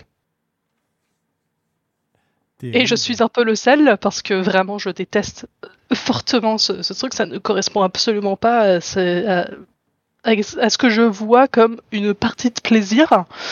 Euh, parce que entre l'humour euh, anglais mais sauce japonaise, euh, entre les les gags qui sont en fait des pauses de 30 secondes pour bien te faire réaliser que wink wink c'est un gag euh, et les têtes gag pareil de, de Lady Brand en fait il y a énormément de choses qui me gonflent. Il y a des choses qui me font rire oui euh, je dois avouer que effectivement là en reprenant et en voyant euh, papa euh, papa de Manderville poursuivre un poursuivre un, un poulpe en slip oui ça m'a fait rire. Voilà mais non c'est pas assez en fait pour me maintenir pour me maintenir intéressé. Et aujourd'hui alors que je reprenais justement depuis la ville du refuge sables enfin, de- depuis Horizon du coup c'est ça? Non, la Ouais. baie des Vêpres, pardon. Merci. Voilà, depuis la, la baie des Vêpres, euh, voilà, j'ai repris là donc. J'ai fait quelques quêtes et puis euh, je suis arrivé au moment de la réalisation euh, terrible que j'étais encore sur les 450. C'est vrai que Hildebrand est très et- fourni sur Realm Reborn. hein. Voilà, et euh, comment dire que je ne m'y attendais pas et que ça m'a un peu coupé dans mon élan. Euh, et voilà. Alors, Namasé, non. Je, je. Considérant que je suis. Alors, Namasé qui dit donc tu peux skip les scènes et les dialogues. Euh, non. La seule fois où j'ai skip des scènes et dialogues, et c'est pour ça que, pareil, euh, euh, NK me mentionnait tout à l'heure en parlant d'Ivalis, c'est sur les quêtes d'Ivalis. C'est Geijoro. Voilà. Il n'aime pas Et je, je déteste Ge- GG Rojo. Je, je, dé- je- Voilà. J'ai vous, quelques problèmes. Est-ce que vous avez des, Et- euh, des éléments qui, euh, vous, euh, qui vous débectent dans le jeu ou est-ce que qu'est-ce que vous pensez de cette quête euh, liée au Manderville? Vous n'hésitez pas. Point d'exclamation Discord. Vous pouvez réagir avec nous en direct dans. Mais en voilà, effectivement, effectivement, voilà, les skipper des scènes et dialogues, je considère ça comme un, comme un échec personnel. Voilà. Et, et vraiment, la seule fois où je l'ai fait, c'est Ivalice parce que j'en pouvais plus, quoi. J'en pouvais plus. Et effectivement, c'est GG Rojo, encore une fois, qui a, euh, qui m'a cassé. parce que autant dans ARR qui t'envoie euh, faire son vin, bon, pourquoi pas 30. Ouais, c'est ça. voilà, pourquoi pas Bon. Non, c'est niveau 50, c'est entre les deux. euh, C'est lors du premier patch. Ah oui, mais non, bref. c'est avant Breflox. C'est pas à lui qu'il faut trouver du vin, c'est à quelqu'un d'autre. C'est- Oui. Oui, oui. Mais bref, voilà. En tout cas, là, oui, pourquoi pas? Bon, peut-être qu'il a pas entendu que tu es le guerrier de la lumière, c'est pas grave. Par contre, à Ivalice, il a aucune excuse. T'as déjà sauvé cinq fois Eorzea. Ouais, mais il est Euh, riche. Ouais, mais. Sais, Enfin, je- enfin, tu... Brûlons les riches, on est d'accord. Voilà. Allez hop. Très sincèrement, s'il y avait la boîte de dialogue tuer le noble, je l'aurais fait, ok? Je l'aurais fait, ça aurait été ok, viens là, je vais t'étrangler et je vais te remplacer, d'accord? Parce qu'au bout d'un moment, merde quoi. Enfin, c'est, il est là sur son petit euh, à, à Costa del Sol, il est tranquille et puis euh, tu lui parles, il te dit euh, oh j'ai un vin, va le chercher. Bah non. non, je suis le multilibérateur des mondes, ça suffit en fait. Non. Et, euh, et, voilà, et- et du coup, pendant ce temps-là, on en parle de Tataru qui t'envoie prospecter à sa place pour sa nouvelle entreprise. Oui, mais c'est Tataro. Ah, On rien gagné à la fin Bêtisme donc. Oui, la même patate, donc ça passe mieux, très bien. Euh, Tataru, c'est la patate qu'on a comme ami, tu vois. Tu, tu le fais en tant qu'ami. GG Rojo, c'est littéralement juste Hé, esclave T'as l'air Moi, d'avoir une j'ai- dent j'ai pas de patates amies. Hein. Moi, les patates, elles finissent dans la raclette ou en frite éventuellement, mais oui Ça mais, c'est, mais- oui, mais c'est la patate qui a, qui a surveillé les corps de tous les, de tous les sillons pendant qu'ils étaient dans un autre monde, tu vois. Ah. Donc bon, tu vois, c'est, voilà, elle a droit à son petit traitement de faveur quand même. Elle te fait des super vêtements à chaque fois, Naoui. Voilà. Ouais, Alors, Lionel, euh, Ça dépend. Elle te fait un 97, regard. Moi, dépend. depuis Realm Reborn, je sais que c'est elle le vrai méchant de l'histoire. Exactement.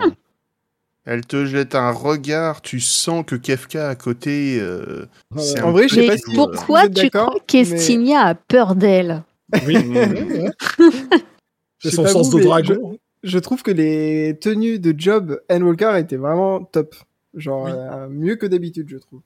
Sauf celle du Gunbreaker. Et celle du danseur. Ouais, c'est vrai que Gunbreaker était pas ouf. Euh, danseur, c'est un peu tout le temps la même chose. hein.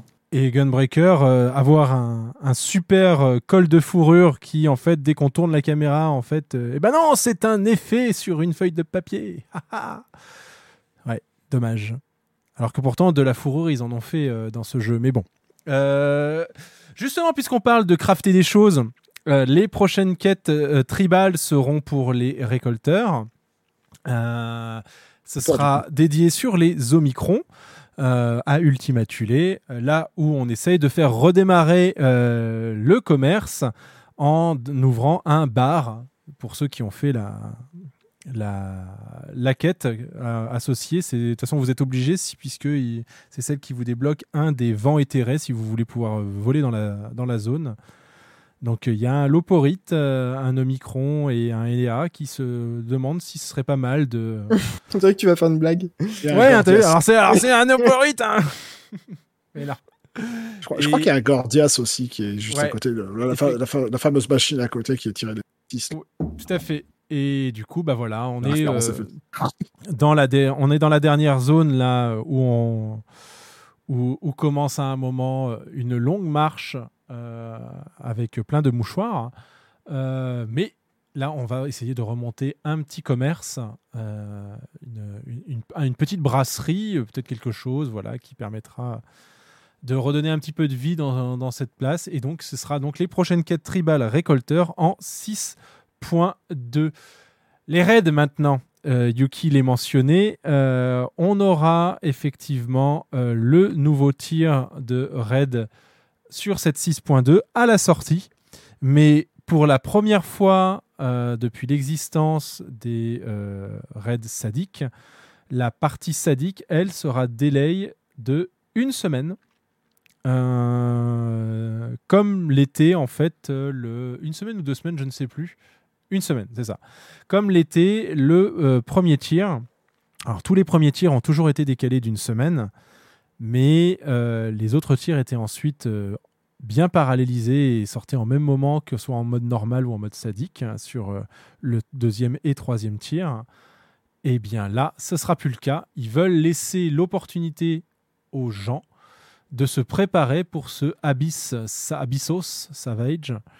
Euh, Qu'est-ce qu'on en pense de ça? Moi, je pense que c'est plutôt une bonne C'est chose. très bien. Ouais. Un, des, un des problèmes, c'était que ceux qui font du hardcore raiding, donc c'est-à-dire qui, qui raident directement, euh, on va dire à 11h du matin, quoi, quand ça sort, ou même pour ceux qui sortent du boulot et qui vont aller raid, on était obligé de skip les cutscenes, en fait, du raid normal, et ensuite d'aller les voir plus tard, euh, on va dire après la soirée de raid, quoi. Ce qui était vraiment bête, quoi. On loupait le- on loupait l'histoire pour rien, donc là, c'est vraiment un bon truc. Il y avait Yoshida qui avait mis juste une interview euh, le pourquoi il, il faisait ça. C'est du point de vue économique. C'était mieux en fait pour le jeu Mhm. de sortir les deux euh, enfin, en dehors du tout premier raid. Attention, donc, Attention, tu coupes encore. Pardon, il va- il va- Yoshida voulait que, bon, à chaque extension, le raid est toujours décalé pour laisser autant, autant de, le temps aux gens de faire l'extension et tout ça. Mais avant, il disait que c'était par rapport, euh, bah, en fait, à toute l'économie qu'il y a autour et il voulait pas trop euh, sacrifier l'économie. Enfin, ils sont en train de voir ce que ça va donner, mais ils savent qu'il y a potentiellement euh, des, des problèmes sur l'économie du jeu qui risquent de d'apparaître avec ce petit décalage. Donc, je veux dire que tout le monde aura le temps de préparer ses, bo- ses bouffes et ses potions et essayer de les mettre en vente pour que ça part. C'est ça. Et les équipements aussi, puisqu'on aura des nouveaux équipements et aussi, hein, c'est un patch pair. Donc on va monter 10 levels euh, sur, euh, sur nos équipements. Euh, nous sommes actuellement 600, on va passer 630 du coup. Euh, Mais avec- est-ce que les équipements vont sortir euh, en même temps que le raid normal ou que le raid sadique? Ah, je pense qu'ils sortiront en même temps que le règle normal, ouais. Ah, c'est Ah, obligatoire. le, truc, le truc, c'est que le sadique, le, le- Bah, c'était pas le cas là, par exemple. Il me semble qu'il n'y a que le sadique qui est délai d'une semaine. Tout Ouais. le reste sort Ouais. effectivement en même temps. Ah oui, non, mais Bah. ce, que, ce que dit Yuki, c'est que effectivement, là, il y a, on a eu le normal et le- les, les équipements craftés ne sont sortis qu'après. Qu'après, pendant le sadique, ouais. Donc je me suis dit qu'ils pouvaient faire la même chose là, en fait. C'est ça, Mm. mais en fait, tu as juste un souci à ça, c'est que tu vas avoir le euh, l'extrême qui sera aussi disponible et qui va Ouais. avoir un, item level, enfin, l'arme sera un item level Ah. plus fort que le crafté aussi. Mhm. Ou au Ah, même- tu au penses même que là, l'extrême, il a un niveau déjà qui a rattrapé Ah, euh, l'arme ah, ah, ah, mais c'est sûr et certain, il va avoir, il va avoir 5 l'arme va avoir 5 guild levels de plus que l'arme craftée. ouais. C'était déjà le cas du temps de Ruby Weapon, où en fait, quand on faisait Shiva, euh, bah, l'arme de Ruby avait 5 guild levels de plus. Ah ouais, ok. Qu'est-ce Ah, servent euh, vraiment à rien, ces, ces armes de... Comment elles s'appellent Ces armes de DSR ne servent vraiment à rien. C'est la catastrophe. Joli. Si, à, à faire des bons, à faire des bons parts, c'est euh, sur. euh, À être joli. et à être joli. C'est bien. elle, elle est tellement jolie que Yuki, il a mis le skin d'une ancienne arme Ultimate sur sa nouvelle. bah, celle de terrain est beaucoup plus jolie. J'aime bien les skins de DSR. Un nouvel Mais, IRL, euh, on passe maintenant en, euh, en Evansward avec Sephiroth et réel. Attention, attention. Moi, ça m'embête parce qu'ils ont dit qu'ils allaient euh, potentiellement euh, modifier des trucs euh, sur cette version euh, IRL, donc je peux même pas euh, anticiper le travail ils du guide dessus. guide. euh, bah oui, parce que bah, moi, je qu'ils allaient- repartais sur les strates originales, donc euh, s'ils modifient des trucs. Après, tout dépend de ce qu'ils appellent générale. modifier des trucs, parce que si euh, ils font comme sur euh, certains euh, anciens euh, fights où ils ont changé des gueules de marqueurs pour uniformiser euh, un peu plus les, euh, les marqueurs et éviter qu'on ait des trucs qui soient disponibles que dans un seul fight dans tout l'univers, alors que tu as un marqueur qui est euh, Alors, Bah, si plus euh, tard et ils qui sert à la même chose, je dis pas. Shadowring, je, peux, hein, je, peux, je peux Mm. éventuellement euh, euh, t'orienter là-dessus. Parce Mm. qu'en fait, il en a parlé dans une interview où, en fait, euh, à la base, en fait, l'irréel, le, le- l'extrême, la version extrême, je sais pas si tu vois ce que sont les Earthshakers sur, euh, Oui. non, non, les, les petits Mm. cônes qui partent de Oui, lui, oui. à la base, devaient être des dégâts de proximité. Ah, Et je crois que, justement, en parlant de ça, il disait qu'il savait pas s'il allait le mettre sur la version euh, irréelle ou pas. Pour moi, il disait qu'il Mm. l'enlevait, ça. Mais ou s'il l'enlevait. Et c'est et c'est à propos de ça. Mais je pense que globalement, la stratégie va être exactement la même. Donc Oui, je pense que Oui, non, mais je m'attends à ce que ça soit des petits trucs du genre, des changements de, des changements de marqueurs, des changements de dégâts, Oui. ce genre de choses. Mais c'est, c'est- enfin, c'est quand même des trucs où quand tu prépares un guide, t'as quand même besoin de le savoir. Comme. Shiva, comme Shiva IRL, où en fait elle faisait plusieurs fois son AOE de raid, alors que dans le- la version extrême, elle le faisait qu'une fois. Mais euh, ouais, c'était. euh, ça va être des petits changements comme ça. Là, il parle aussi de changements. Enfin, pendant la live letter, il a parlé notamment de changements au niveau des ZAD qui étaient très difficiles à tanker, enfin, qui, qui étaient compliqués pour les tanks à gérer. Donc là, il y aura un changement aussi à ce niveau-là, sur la phase des ZAD. Le seul changement que je vois, ce serait sur la façon dont il pop. Ouais, surtout les quatre éventuellement. petits. Pas Ouais. le gros, mais euh, surtout les, quatre petits. je conseille à tout le monde dans le chat de, si vous êtes intéressé par les défis RL, de les former maintenant, hein, parce que Ultima, ce sera le défi le plus simple qu'on a eu. euh, Oui, De- clairement. c'est maintenant Clairement. que si vous voulez vos points.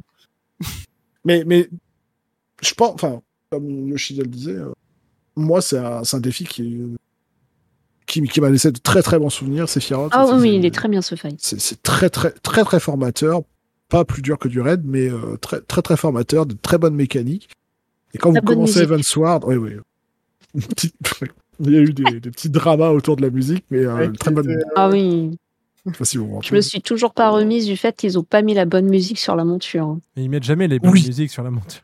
Oui, Ah. c'est c'est insane Ah, c'est la première partie sur la monture? Oui, Oui, oui. Ah, dommage.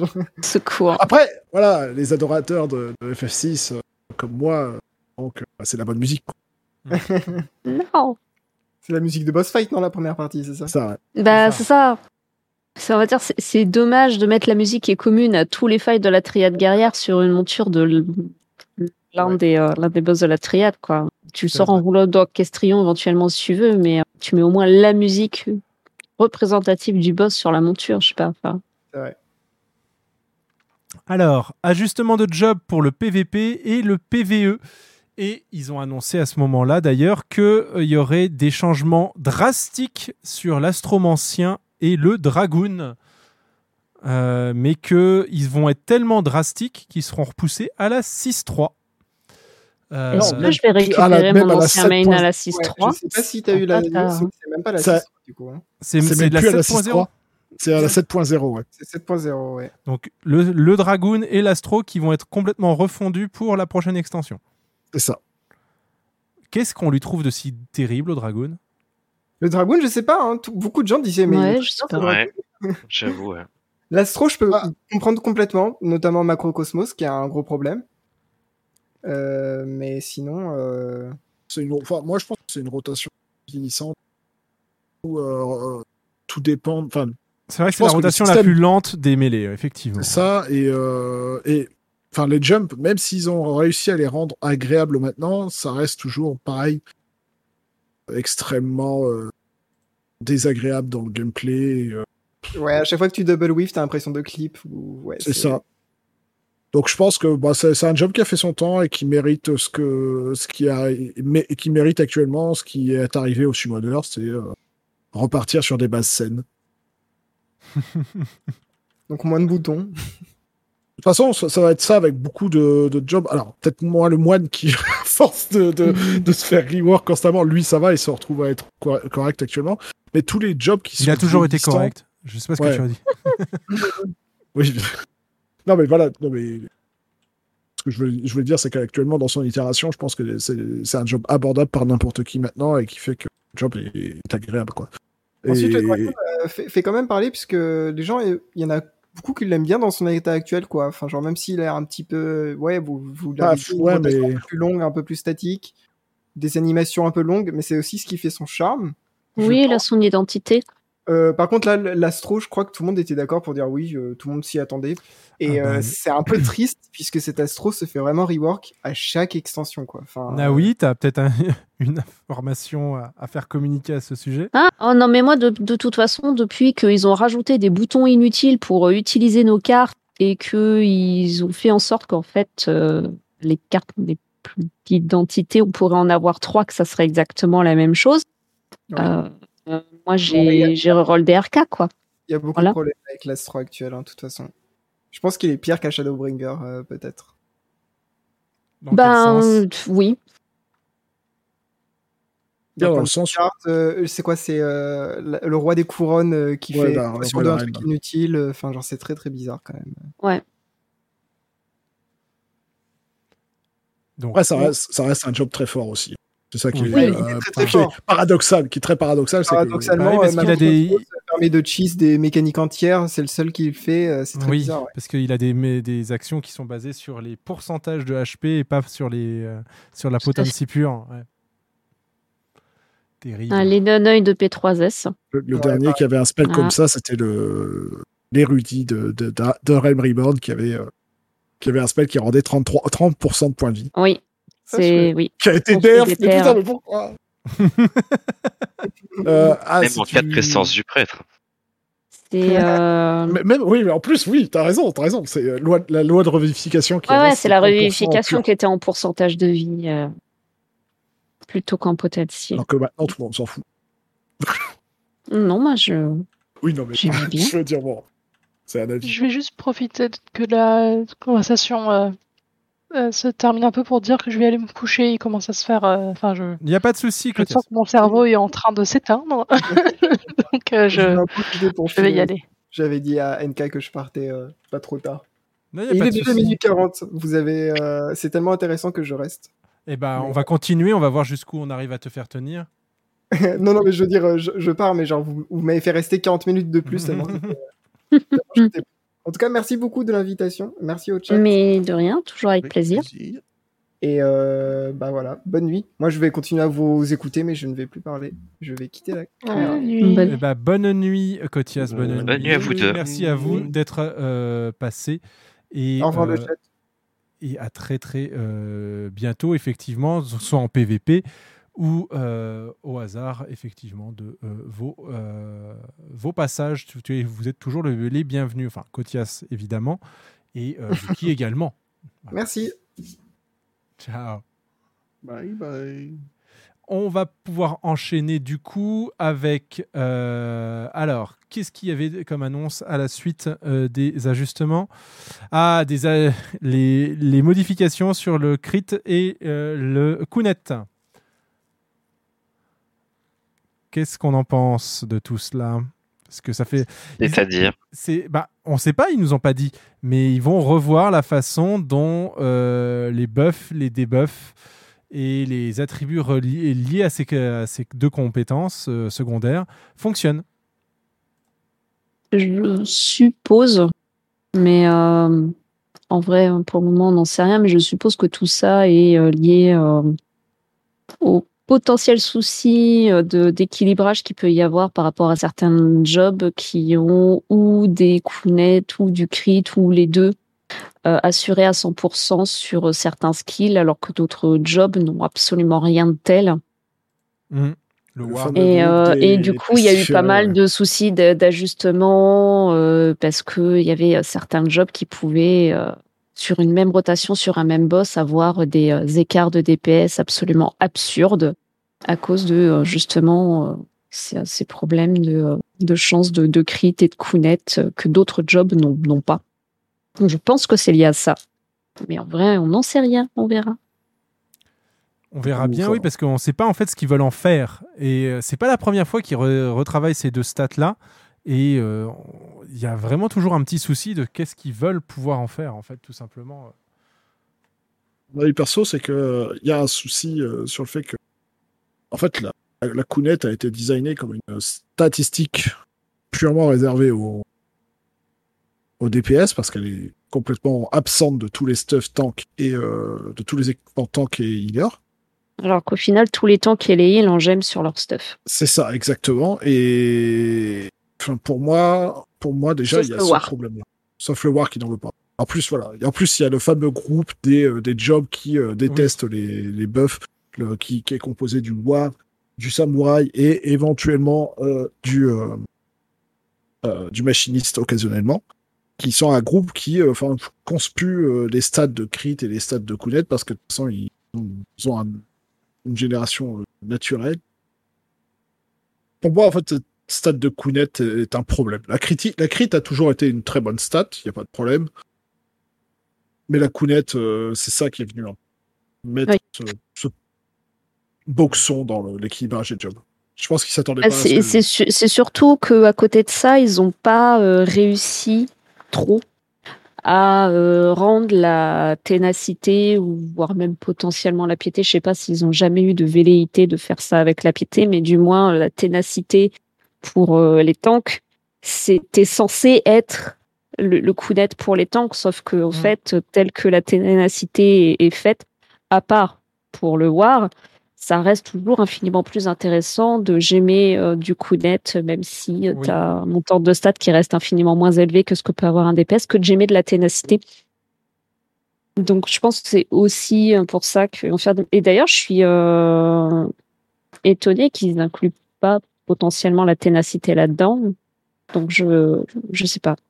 Bah, si, si techniquement ils lock la Kounet pour être une stat exclusive DPS, bah, ça fait que bah, les tanks n'ont plus trop le choix de mettre de la Téna s'ils n'ont pas autre chose à faire.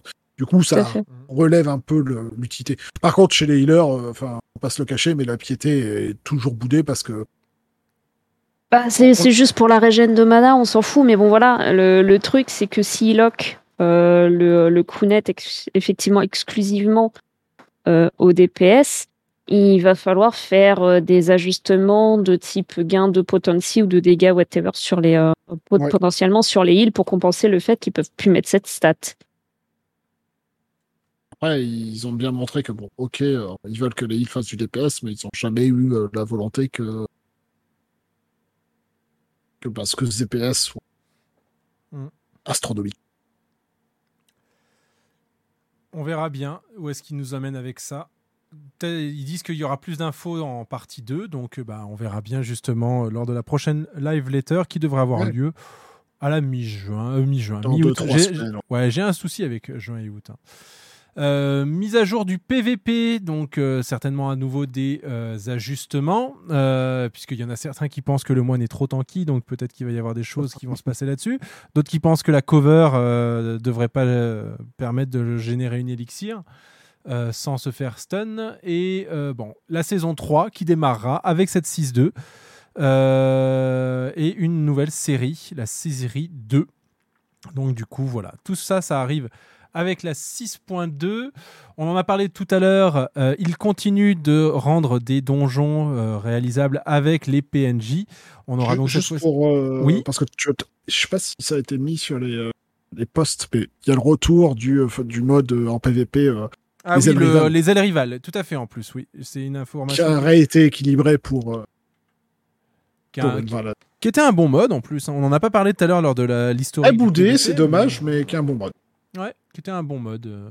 Bah, le... Je pense que ce qui a coûté cher aux ailes rivales et qui a potentiellement un peu euh, euh, pas forcément donné euh, envie de, de jouer à ce mode sur euh, le Crystalline Conflict, c'est que c'est un mode qui a été intégré après d'autres jeux spécialisés PVP.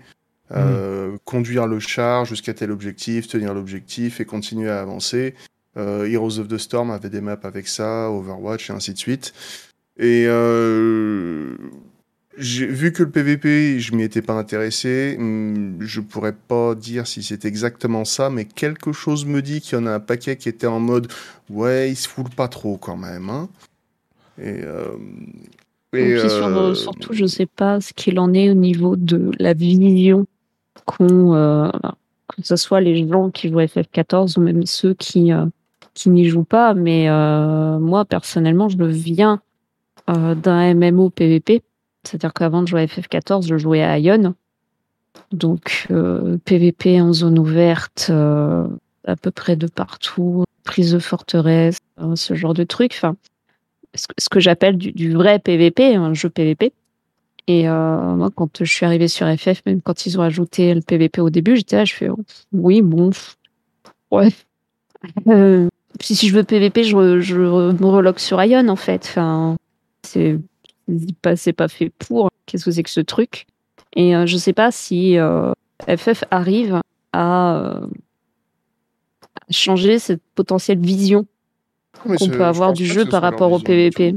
Parce que. Le- Ils ont quand même envie hein, que le PvP soit quelque chose d'intéressant.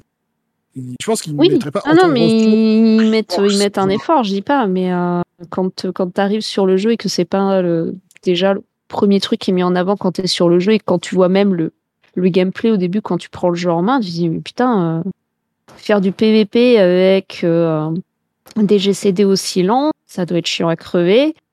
Euh, voilà, c'est c'est- moi, c'est un peu ces a priori-là que, que j'avais et euh, j'ai jamais réussi vraiment à me plonger dans le PVP sur, euh, sur FF, quoi. Puis maintenant, ça m'intéresse plus, donc c'est encore autre chose, mais euh, C'est ouais, c'est pour- ça que moi je trouve qu'ils ont globalement réussi cette match sur le Stalin Conflict, c'est que ils ont réussi à donner ce côté très nerveux au mode. Parce que alors juste pour illustrer vite, vite fait avec un ou deux jobs, des jobs qui pouvaient paraître très ennuyants en bard et tout ça, ils ont réussi, enfin, euh, à- en fait, ils ont réussi à créer le casting en mouvement. C'est-à-dire que quand on est machiniste, on vise sa target. Donc en fait, on est ralenti, on fait un cast qui nous ralentit, euh, euh, qui nous fait notre fait que notre déplacement est ralenti, mais on peut caster quand même et bouger. Et en fait, il y a plein de jobs. Enfin, tout est très nerveux maintenant. Ils ont, ils ont, voilà, ils, ont dit, ok, c'était chiant avant, il faut qu'on fasse un truc pour que ça soit dynamique.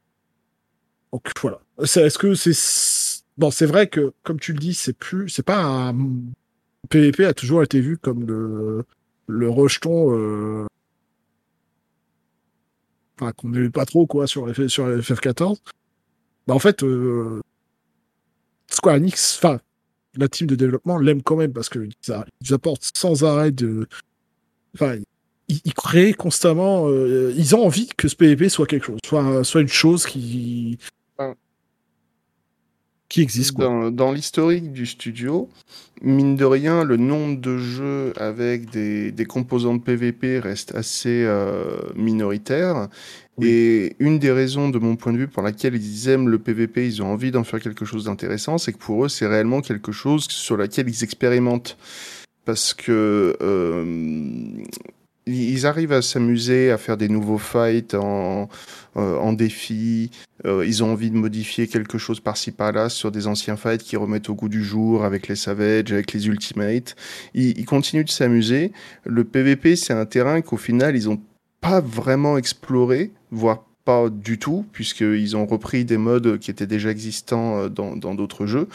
Mais il y a quand même la volonté, un, d'avoir quelque chose qui soit quand même équilibré, ce qui est à saluer, parce que c'est pas tout le monde qui le fait, hein, d'équilibrer correctement, de, de, de, met- de changer des modes euh, par rapport au retour des joueurs. Donc ils font pas la sourde oreille à dire c'est nous qui avons raison, c'est comme ça qu'il faut faire. Et ainsi de suite, et ainsi de suite. Sans, euh, c'est sans doute pour ça qu'ils prennent vraiment leur pied aussi. Ouais, et puis ils n'hésitent pas à, à jeter et à dire oui, bah non, celui-là, il- cette version-là était pas terrible, on recommence. Mm. Donc saison 3 euh, qui démarrera en 6.2, la saison 2 qui a commencé depuis la 6.18 du coup et qui sera encore à lieu jusqu'à la sortie du prochain patch. On en parlait donc, oui, les euh, nouveaux euh, donjons qui seront disponibles via les PNJ, donc Mante Neige, euh, le Gardien du Lac, Somal, l'air et la voûte. Donc on intègre maintenant les donjons euh, de la MSQ de Evansward. Et bon, c'est plutôt pas mal. J'ai hâte de voir la- les nouveaux effets de lumière qui vont, qui vont être appliqués justement à ces donjons aussi. Et on, on a aussi, du coup, déjà, alors, des choses plus étonnantes. Alors, ils ont expliqué pour euh, le dernier, mais les- euh, l'avancée de la foi qui va devenir un contenu solo. Merci. Pardon.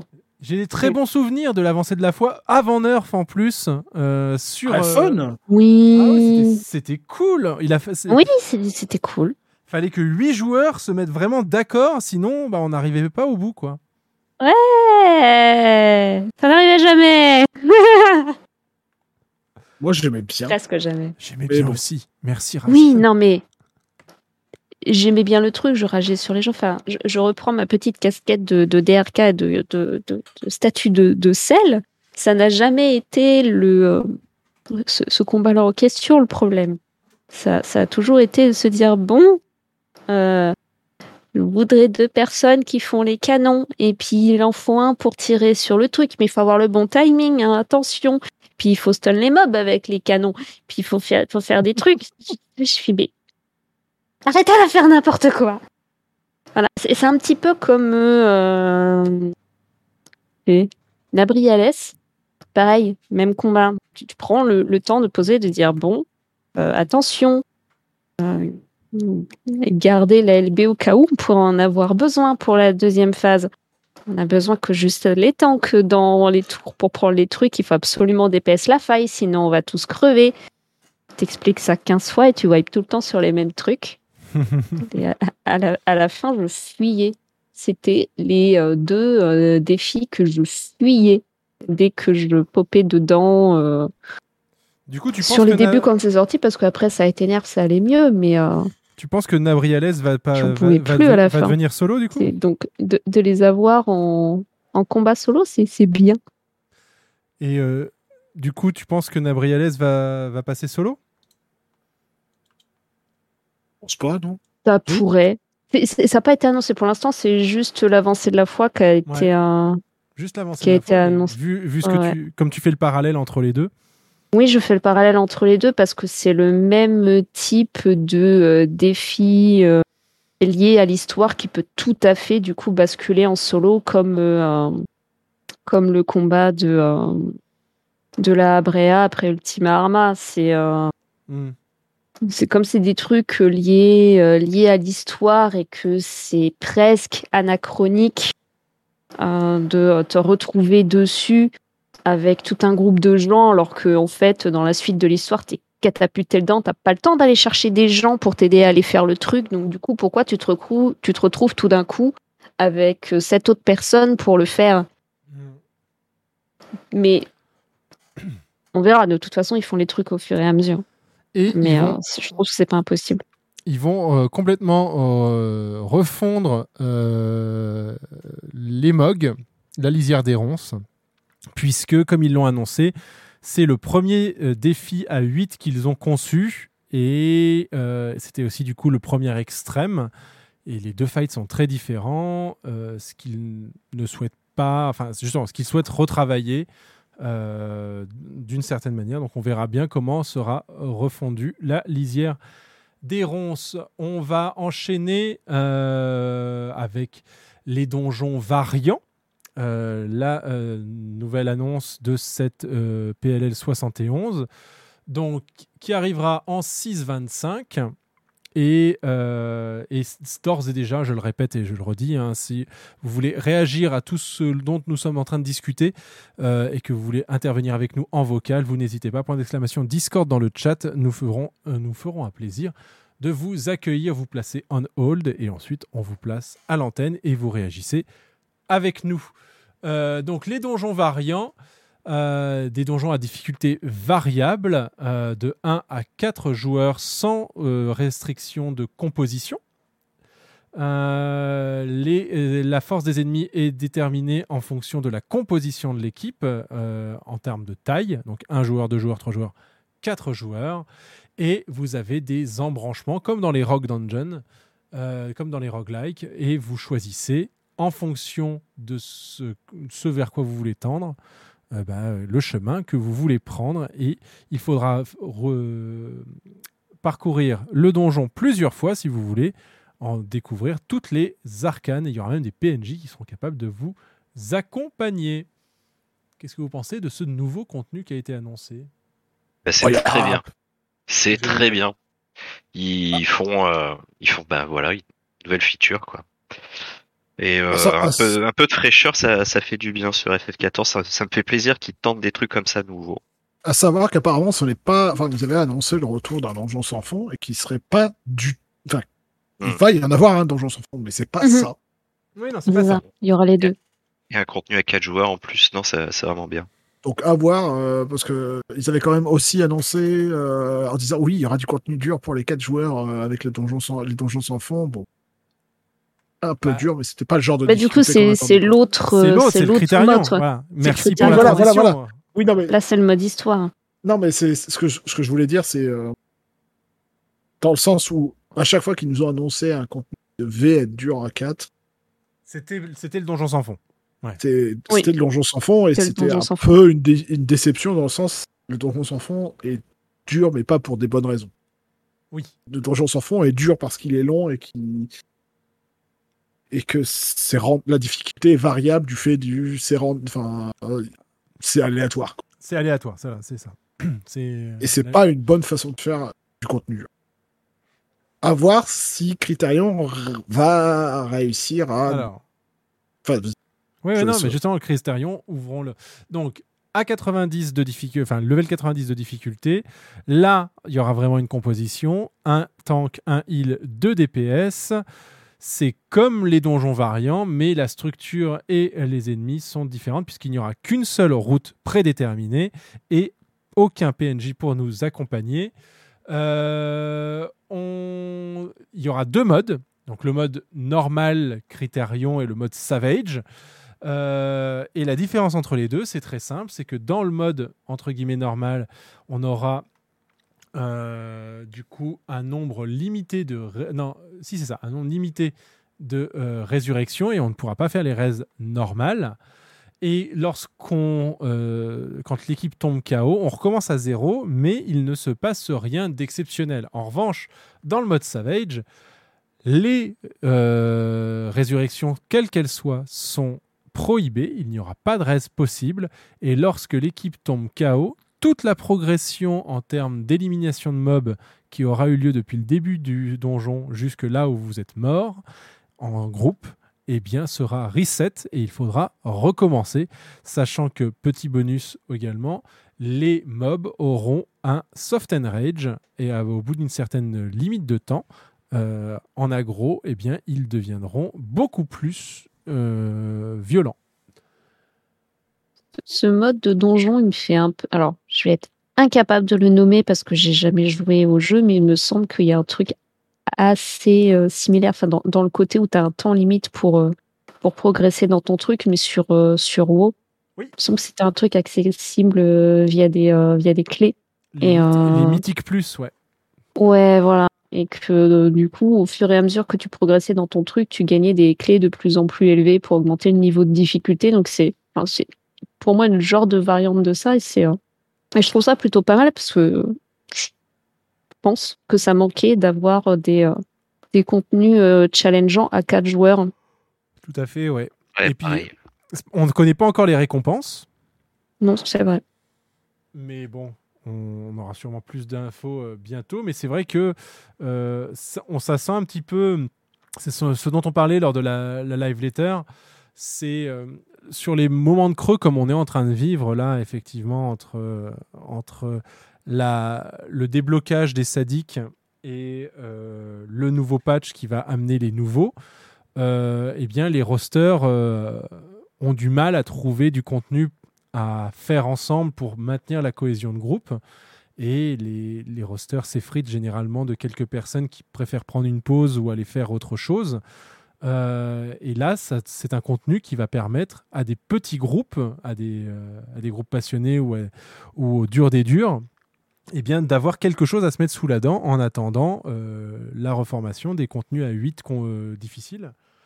Donc, c'est plutôt une bonne chose. ouais. Je suis d'accord avec toi, Naoui, en réponse à, à- à Lionel, mais ouais, le- la pression sera sur les heals et les tanks. En fait, en vrai, sur euh, sur tout le monde. Ouais. Bah oui, bien sûr, parce que c'était un DPS mais mort. Enfin voilà, la pression de ne pas mourir, elle est là aussi. Oui, bah, il faut pas que tu meurs. ouais. Il faut pas donc tu dois pas te lancer.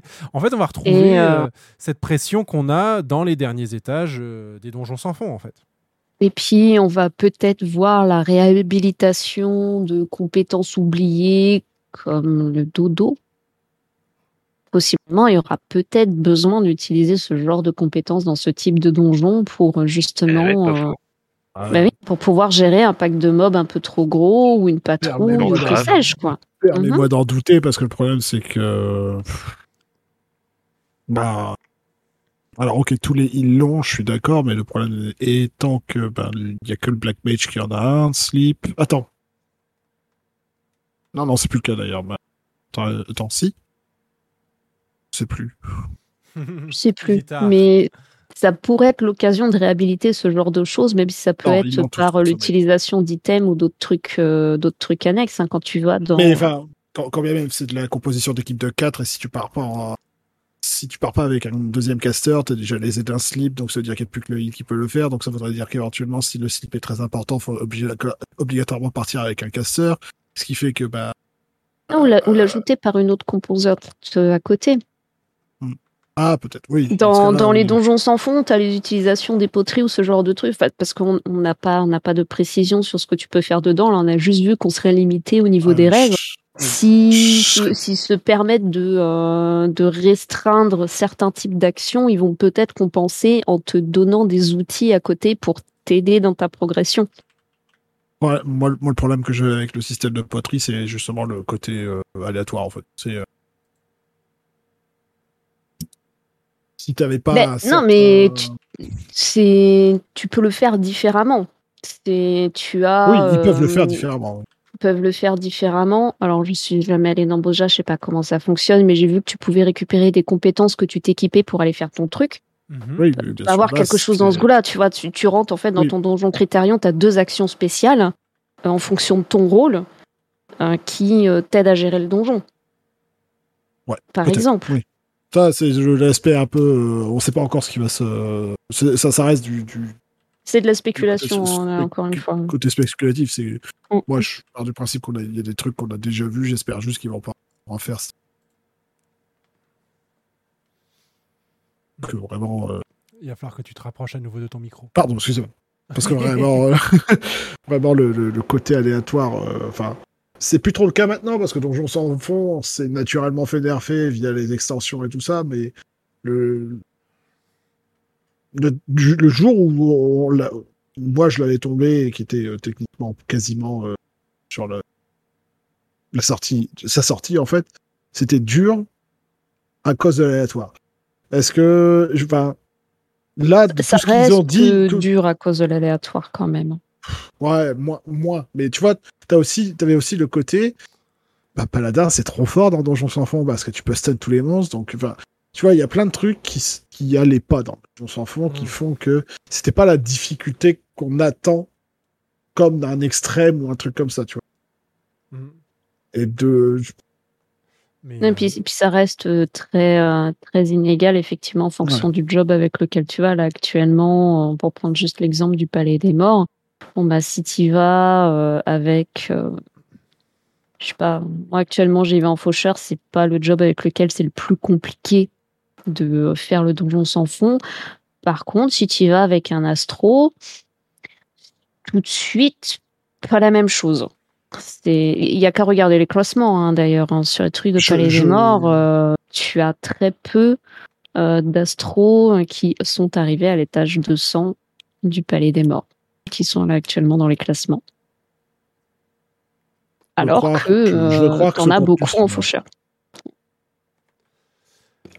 je possible. reste- à voir Mais si, c'est euh, compliqué. à voir la P2, voir ce qu'ils vont nous annoncer pour la P2. Euh, ah, le paradis insulaire. Je crois que c'est comme ça que. Ou la félicité insulaire, je sais plus comment ça on, on le dit en français dans le texte. Mais ça a été la, grosse annonce tant- attendue de cette PLL 71. Donc, ça y est, on s'y met. On aura du Animal Crossing et du Minecraft et, du Pokémon dans, euh, dans FF14. Euh, tous les joueurs vont se voir attribuer une île. Euh, tous les joueurs vont pouvoir jouer en solo sur ce contenu et crafter des items, récupérer des compos, euh, construire des bâtiments. Voilà, c'est parti. Il n'y aura même pas besoin d'avoir des récolteurs ou des artisans de leveler. Tout se fera euh, vraiment en autarcie avec, euh, avec le système qu'ils vont mettre en place. Euh, L'île est monstrueusement grande. Euh, je m'y attendais pas du tout. Euh, Qu'est-ce que vous en pensez, chacun d'entre vous? Et ben, euh. Enfin, franchement, au début, je pensais pas que ça allait être un contenu pour moi, mais ça a réussi à m'intéresser en vrai. Après, à voir ce que ça permettra de faire. euh, Enfin voilà, le, en finalité, ce que ça propose. C'est vraiment un contenu, euh, c'est le, question mark, c'est euh, un point d'interrogation. Je ne. Ouais, je sais pas trop. hein. J'ai pas réussi à m'intéresser à Animal Crossing, donc euh, on verra bien si sur FF ça sera plus intéressant. Je vais le dévorer, hein, mais euh... j'en sais rien, moi. Après, euh, pas ça pourra peut-être permettre à tous ceux qui euh, n'ont, comme moi, pas réussi à avoir de chance à leur tirage au sort à Azuré, de enfin avoir euh, un truc sur lequel faire mumuse et construire des trucs. Oh, ça va être très chronophage. Ouais. Mais Énormément. Quand je, quand je vois la taille de l'île et le fait que tout le monde en aura une euh, à soi, ben, ju- justement pour re- re- revenir au housing, je suis du coup d'autant plus salée de me dire en fait, euh, vous auriez pas pu rajouter encore plus de, de yards pour acheter des maisons si c'était pour euh, rajouter des îles aussi immenses à tout le monde. Enfin, je sais pas. Zut quoi. C'est vrai que c'est assez étonnant. Euh, mais du coup, ça veut dire que FF14 va avoir euh, deux types de housing. Donc, son housing bien spécifique, euh, puisque c'est assez rare d'avoir un housing euh, non instancié avec des voisins, ce genre de choses. Et euh, également donc un housing instancié, comme on, a- on l'avait sur Wildstar euh, et qu'on on l'a habituellement un petit peu tout partout. Sur Tezo. Ouais, voilà. Lost Ark. Ou Lost Ark. hein. Euh, Euh, Pour, pour reparler d'Ion, leur housing était euh, proche de ce qu'on a sur, sur FF. hein. C'était aussi des quartiers, on avait des voisins. C'était- poussé infiniment moins, moins loin, mais FF14 n'est pas le premier à avoir proposé du, Non, du non, bien sûr, c'est pas ce que je dis, mais c'est assez rare de le voir. ouais. C'est parce que justement, c'est lourd en, en ressources euh, utilisateurs, enfin serveurs, etc. Alors qu'une instance, bon, bah voilà, c'est une instance, euh, c'est plus facile à gérer en termes, de, en termes techniques. Donc là, tout le monde va avoir son île. On pourra aller visiter les îles des copains. Euh, on pourra récolter des choses sur l'île. On pourra collectionner des mascottes sur l'île également. C'est, euh, on pourra libérer nos mascottes sur l'île aussi. un contenu qu'ils avaient envisagé pour le housing et qui euh, finalement, euh, bah là, ils le mettent dans ce contenu-là parce qu'ils ont dû se rendre compte que c'était un petit peu compliqué de le faire euh, dans, dans les zones résidentielles. On va pouvoir crafter des trucs qui vont nous permettre de construire encore plus de trucs. Il y aura une monnaie interne et un marché interne à ce contenu qui sera complètement décorrélé des GIL euh, et euh, du reste du contenu d'FF14 et du market board. Euh, on pourra euh, récupérer des récompenses qui seront parfaitement cosmétiques ou liées à ce contenu. Et on pourra aussi avoir des versions shiny des mobs qu'on peut choper sur cette île.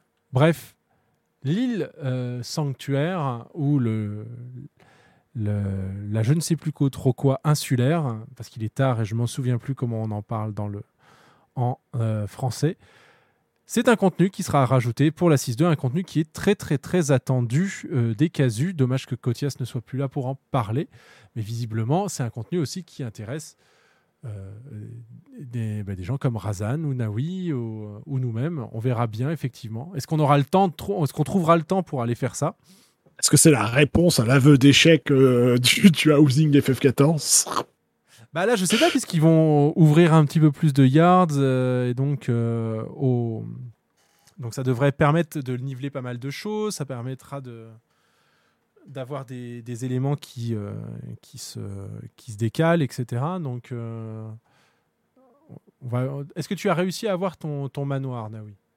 Non, non, je suis toujours à la coupe. Donc, euh, non, mais là, c'est terminé, hein, c'est fini. C'est-à-dire que quoi Ah, mais oui.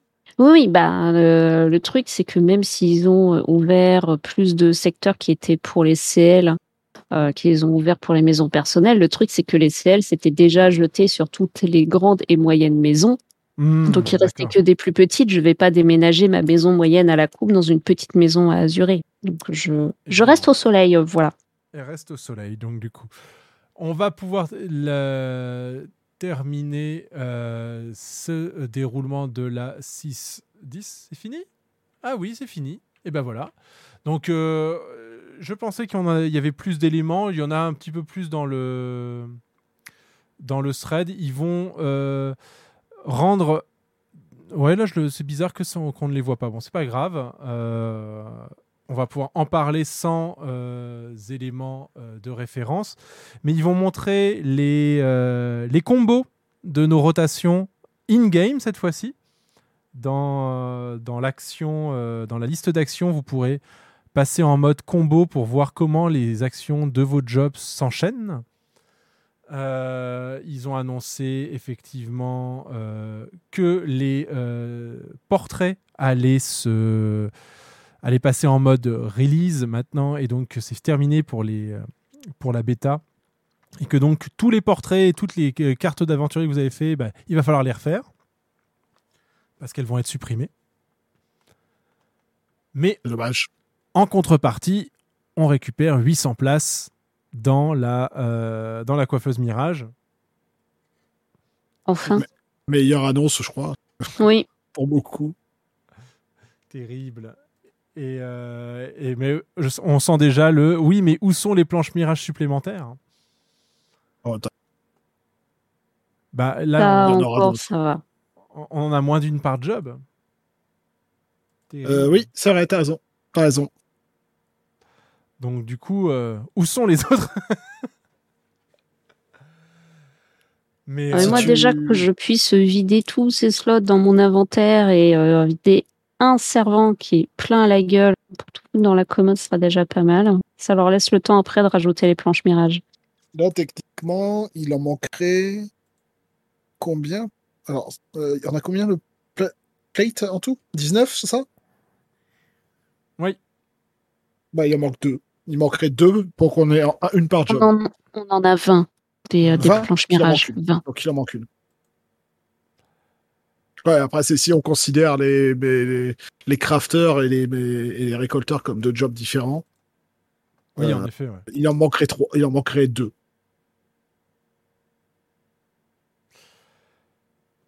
Voilà pour la, la couverture de cette Live Letter 71 et les nouveautés attendues dans la, euh, eh ben, dans la future 6.2 fin août.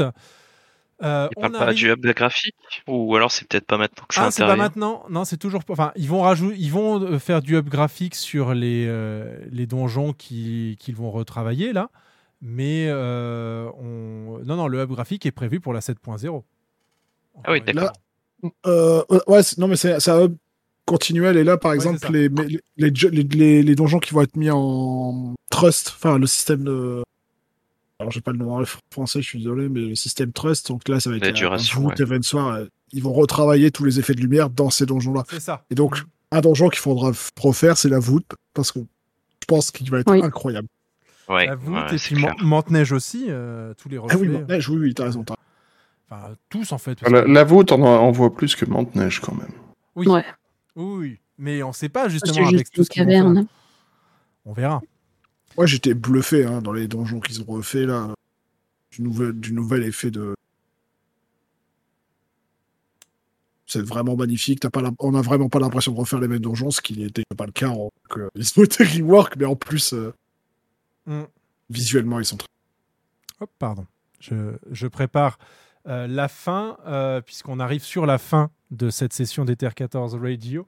Euh, le dernier sujet que je voulais aborder parce que euh, Cocorico et euh, parce que ça faisait, ça nous a fait plaisir d'y participer, c'est qu'il y a eu donc dans au cours du mois là de révéler une collaboration, puisqu'on parlait communauté aujourd'hui dans FF14, enfin dans Ether 14, pardon. Parlons des communautés FF14 et Alex euh, Moukala avait euh, fait un appel à ce que euh, un appel à participation pour réaliser les chœurs d'une reprise de Close the Distance. Il se trouve que quelques membres d'Ether 14 ont euh, participé. Ce que je vous propose, c'est que, eh ben, on écoute slash regarde ce qu'il en est ressorti. Qu'est-ce que vous en dites? Oui. Hein. C'est incroyable.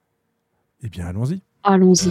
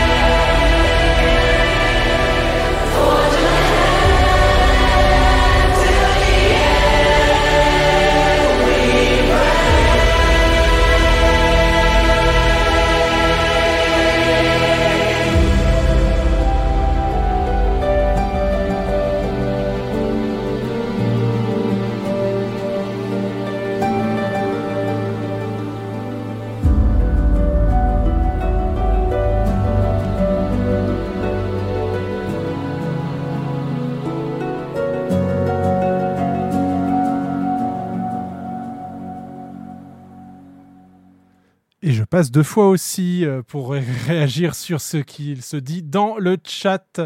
Euh, Close the Distance, euh, la remix euh, pilotée par Alex Moukala avec plus de euh, 1000 participants. Euh, et euh, effectivement, avec des vrais morceaux d'Ether 14 euh, Radio dedans. Il y a même euh, le poteau Arxel qui s'y trouve, euh, Sol également, je crois, dans un coin. Bref, la communauté française est vraiment bien euh, représentée. Et non, je ne suis pas du tout en train d'avoir des trémolos dans la voix. Je vois pas du tout de quoi vous parlez. Moi non plus, t'as aucune preuve. Il y a un ninja qui coupe des oignons depuis trois minutes, là, ça, ça m'agace. Non, très très beau projet. D'ailleurs, euh, euh, je pense que euh, le- Alex étant un homme de parole, il s'est pas reprécisé, mais je crois que euh, il avait dit qu'il le ferait. La vidéo est certes monétisée, mais tous les bénéfices de la vidéo allaient être re- reversés à une association caritative. Il pensait notamment à une association de défense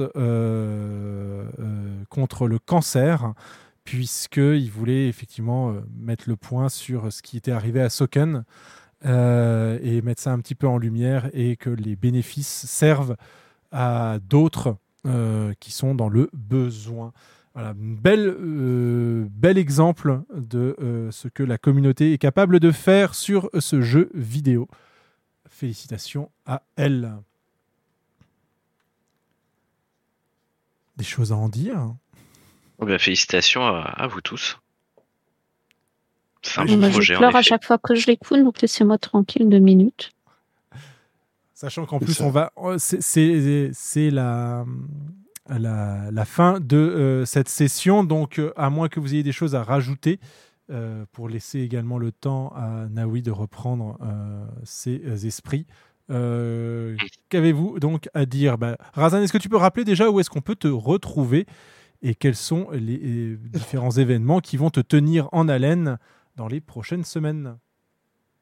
Euh, bah, vous pourrez me retrouver en train de gérer euh, Pompa Finder, donc le Discord euh, communautaire FF euh, fran- francophone euh, FF14.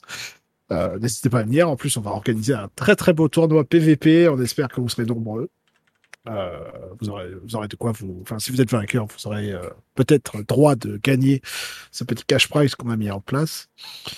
Et puis en dehors de ça, n'hésitez pas, si vous voulez faire l'arsenal de Ballésion, euh, des Lupum Reginae, ou si euh, vous cherchez un coup de main, Pampa Finder est fait pour vous. Putain, j'ai l'impression de... de- Ouf, J'ai jamais sorti un truc euh, aussi corpo. Bon bref. C'est l'effet Ether 14. Point d'exclamation Razan. Merci Matsuki pour retrouver tous ces liens. Euh, Castel, Davy, des choses à rajouter? Non, pas du tout. C'était une très belle émission et très intéressante. On se retrouve, nous, euh, le Naoui, euh, Castel, Davy euh, et Kotias également, euh, le 27 août. Ce sera la prochaine session d'Ether 14 qui se déroulera là-bas. On essaye de vous préparer quelque chose de bien sympathique, mais on ne peut pas encore vous en dire trop. Vous n'êtes pas prêts. Et on essaye en tout cas. Euh, donc je voudrais ben, remercier Yuki Zuri et Razan d'avoir répondu à l'invitation pour euh, faire un petit peu la lumière sur euh, le PVP et surtout les événements communautaires et comment est-ce qu'on les organise. Merci beaucoup à eux. Euh, je voulais également euh, remercier euh, mes camarades Kotias Kamura, Binetsumi, Castel, Destil et Nawiel Almyugar. Euh, D'ailleurs, Anaoui, on te retrouve vite en live. On va pouvoir faire aussi. Ouais, il paraît qu'il va falloir que je me lève pas trop tard pour faire des courses de chocobo demain. Tout à fait. Je serai présent ainsi que d'autres. Voilà. Euh, point d'exclamation Nawiel dans le chat vous donnera un lien vers son, euh, son Twitch dans lequel vous aurez tous les liens, notamment le lien Discord, très utile pour euh, vous inscrire aux courses de Chocobo qui se déroulent tous les dimanches midi. Et maintenant, en plus qu'il y a le voyage inter data center, tout, Vous n'avez plus d'excuses. toute l'Europe peut participer. Donc n'hésitez pas à euh, venir. Ça se passe euh, à midi, à partir de midi, et c'est commenté euh, par euh, Chorizolo euh, pour animer tout cela. 15 courses, c'est bien cela? Exactement. et, un- et plein, plein, plein euh, d'invectives entre les participants. Voilà, je tenais quand même à rappeler où vous pouvez retrouver le reste du crew d'Ether 14 euh, quand euh, Ether 14 n'est pas up. En ce qui nous concerne sur cette chaîne, on va avoir une semaine de stream euh, plus ou moins pleine. Mais ensuite, Ether 14 prendra des vacances pour une petite dizaine de jours. Donc, vous n'allez pas avoir de stream sur la chaîne pendant, pendant tout le début du mois d'août, en fait, pendant la première semaine d'août. Et on se retrouvera au euh, 8 août, peut-être le 7, mais en tout cas sur le 8, euh, pour reprendre eh bien, un petit peu euh, tout ce que l'on fait habituellement avec vous ici. Castel, Déby, est-ce que vous avez des actualités que vous souhaitez partager? Euh, non, malheureusement, je n'ai aucune actualité. Non, non, non, je travaille euh, beaucoup pour la période estivale, donc j'ai très peu de temps. Donc vous me retrouverez uniquement euh, quand on raid ensemble. Eh bien, voilà, on se retrouvera pour euh, les raids euh, avec la squad, effectivement, les lundis et les euh, mercredis. Avec le demi-sel, on est ensemble le mardi et, s'il le faut, le jeudi et le dimanche également. Et au- pour le reste, et ben voilà, on se donne rendez-vous sur cette même chaîne ou sur la chaîne des camarades dès demain, comme on le disait, chez Nawi pour les courses de Chocobo. Et puis, si vous avez besoin de faire d'autres contenus, eh bien, ça se passe sur le Pampa Finder de Razan, le Discord. C'est peut-être pas streamé, mais des fois, c'est l'est peut-être parce que vous savez pas avec qui vous êtes. Mais en tout cas, c'est toujours bien sympa. Merci beaucoup, Razan. Et merci à vous. Donc, comme je le disais, et en lançant euh, ce euh, générique, euh, je souhaite remercier mes camarades Kotias Kamora qui a dû nous quitter prématurément, Deminetsumi Castel, Destil et Nawiel Al Mugar. Je suis NKL et je ne comprends pas pourquoi le générique ne part pas. Tiens donc, tiens donc, que se passe-t-il? La lance Ce serait pas, ce serait pas un vrai stream euh, s'il n'y avait pas S'il avait eu un pain, s'il y avait pas eu un pain, effectivement. Que ah, oui, c'est- ça y est, j'ai compris. Tout va bien. On va le remettre. Ne vous inquiétez pas, tout est sous contrôle. C'est le. Hop là Voilà. Et il fallait bien qu'il y ait effectivement un- une invective. C'est parti pour le générique de fin. Let's go. Ether 14 Radio est une autoproduction de NKL, euh, Castel Destil, Naoui Almigar, Kotias Kamura et Debbie Netsumi. Retrouvez toutes nos infos, leurs liens, leurs réseaux euh, sur le Discord Ether 14 Radio. Le générique d'intro est réalisé à partir d'un morceau de Sons of Hades. Ce générique de fin est réalisé par Formant X. Retrouvez toutes leurs compositions libres de droit sur epidemicsound.com. Ether 14, ses animateurs, ses animatrices sont seuls responsables des propos tenus sur podcast Square Enix et l'équipe de Final Fantasy XIV ne peut être reconnue responsable des propos tenus au cours de cette émission.